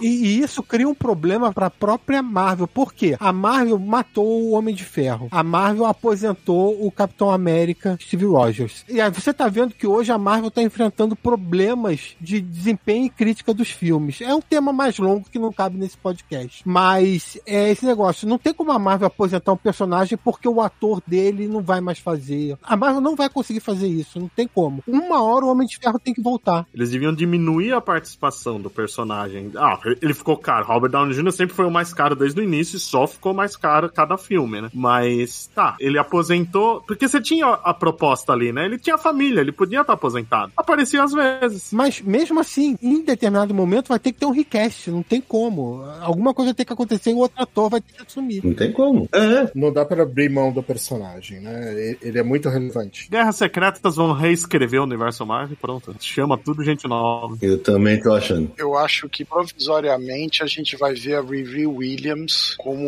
uma versão intermediária do Homem de Ferro. É a série dela, né? É. Ô, gente, mas antes de terminar, e crossover com outras editoras? Ele teve nos anos 90, que foi a década do crossover, né? Um crossover com Exo Manowar, lá da Valiant, que era naquele esquema de amiguinho do, dos anos 90, né? Uma edição pela Marvel, um pela Valiant, mas o interessante aí é que gerou um jogo de videogame também. Olha só, caramba. Acho que era do PlayStation 1 na época. Essa eu não sabia.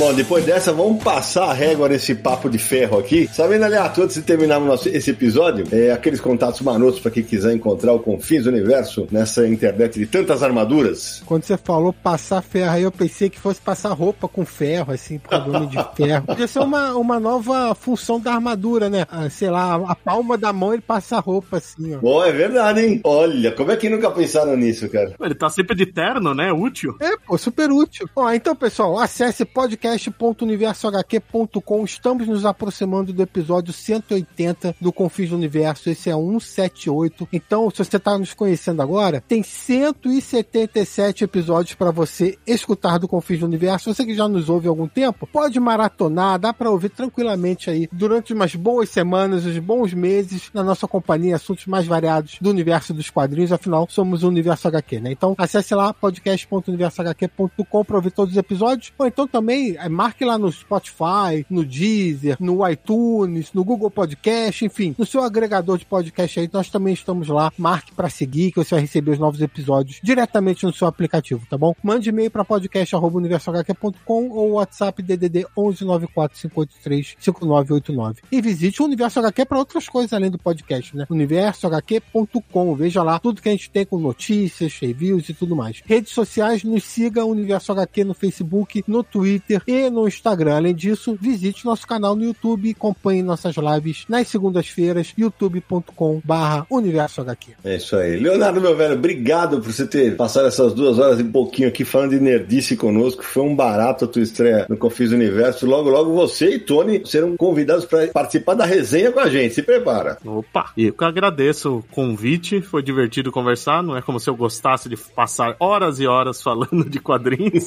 eu faço isso também lá no meu podcast, o Fala Animal, que tá bem longe da numeração do Confins do Universo. Ainda não chegou nem no 50, mas tá lá. Sai segunda-feira sim, segunda-feira não. O Fala Animal também é um site com resenhas, notícias de tudo que é nerdice, não só de quadrinhos, mas principalmente de quadrinhos. E eu tô nas redes sociais com Fala Animal, no Instagram, no Facebook, no TikTok como Fala Animal e no Twitter como Fala Animal Site. E além do Fala Animal, eu também vivo escrevendo sobre quadrinhos. Eu lancei no ano passado Prodígio, um livro sobre os mais de 80 anos do Robin pela Script Editora. Participei também do Cavaleiro das Trevas, do Homem que Ri, outras publicações. E vai vir mais coisa por aí pela Script Heróica que eu ainda não posso falar o que é. Boa. Tony, foi um barato ter você aqui conosco, cara. Obrigado por ter emprestado tanto conhecimento nerd aqui para nós sobre Tony Stark e seu alter ego. É, obrigado, Sidney. Obrigado, equipe do Confins do Universo, pelo convite. E bom, se, se o pessoal quiser continuar a conversa sobre nerdice e tal, e também conhecer o nosso trabalho, eu tô presente principalmente no Instagram, né? Na, no perfil da Camucada, que é o meu, meu estúdio de ilustração, arroba Camucada. E a gente também tem um perfil voltado para cultura pop, né? Que é o arroba Popground, que é um, a gente tinha um site de conteúdo nerd, mas deu uma pausa por enquanto, mas a gente continua postando material lá. Fotos, imagens, material de cosplay, continua o assunto. Como o Léo falou, né? A nossa vida é falar de quadrinhos, a gente tá sempre disposto a isso. Tamo junto.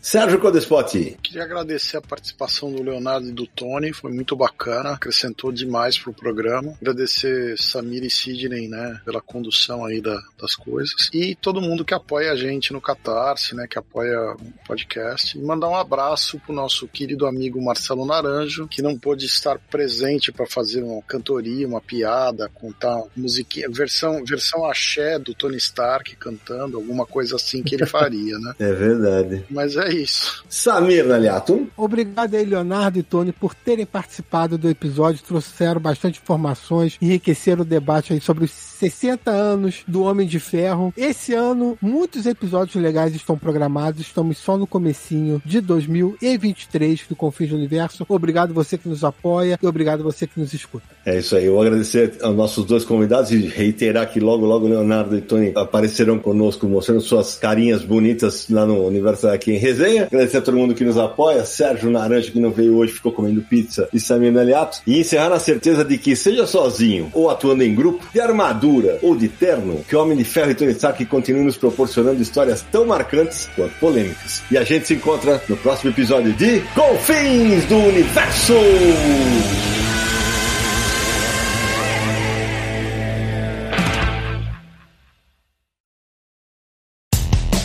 Mais claro ou na noite mais densa, você está deixando a nossa presença. Faça uma boa viagem de volta, mas não fique disperso. Nos encontraremos no próximo episódio de Confins do Universo.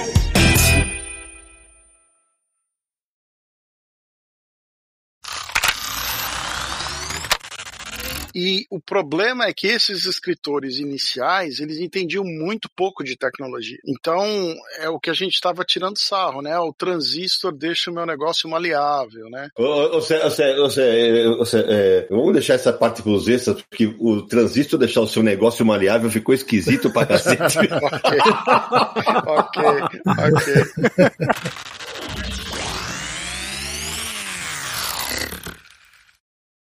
Este podcast foi editado por Radiofobia, podcast e multimídia.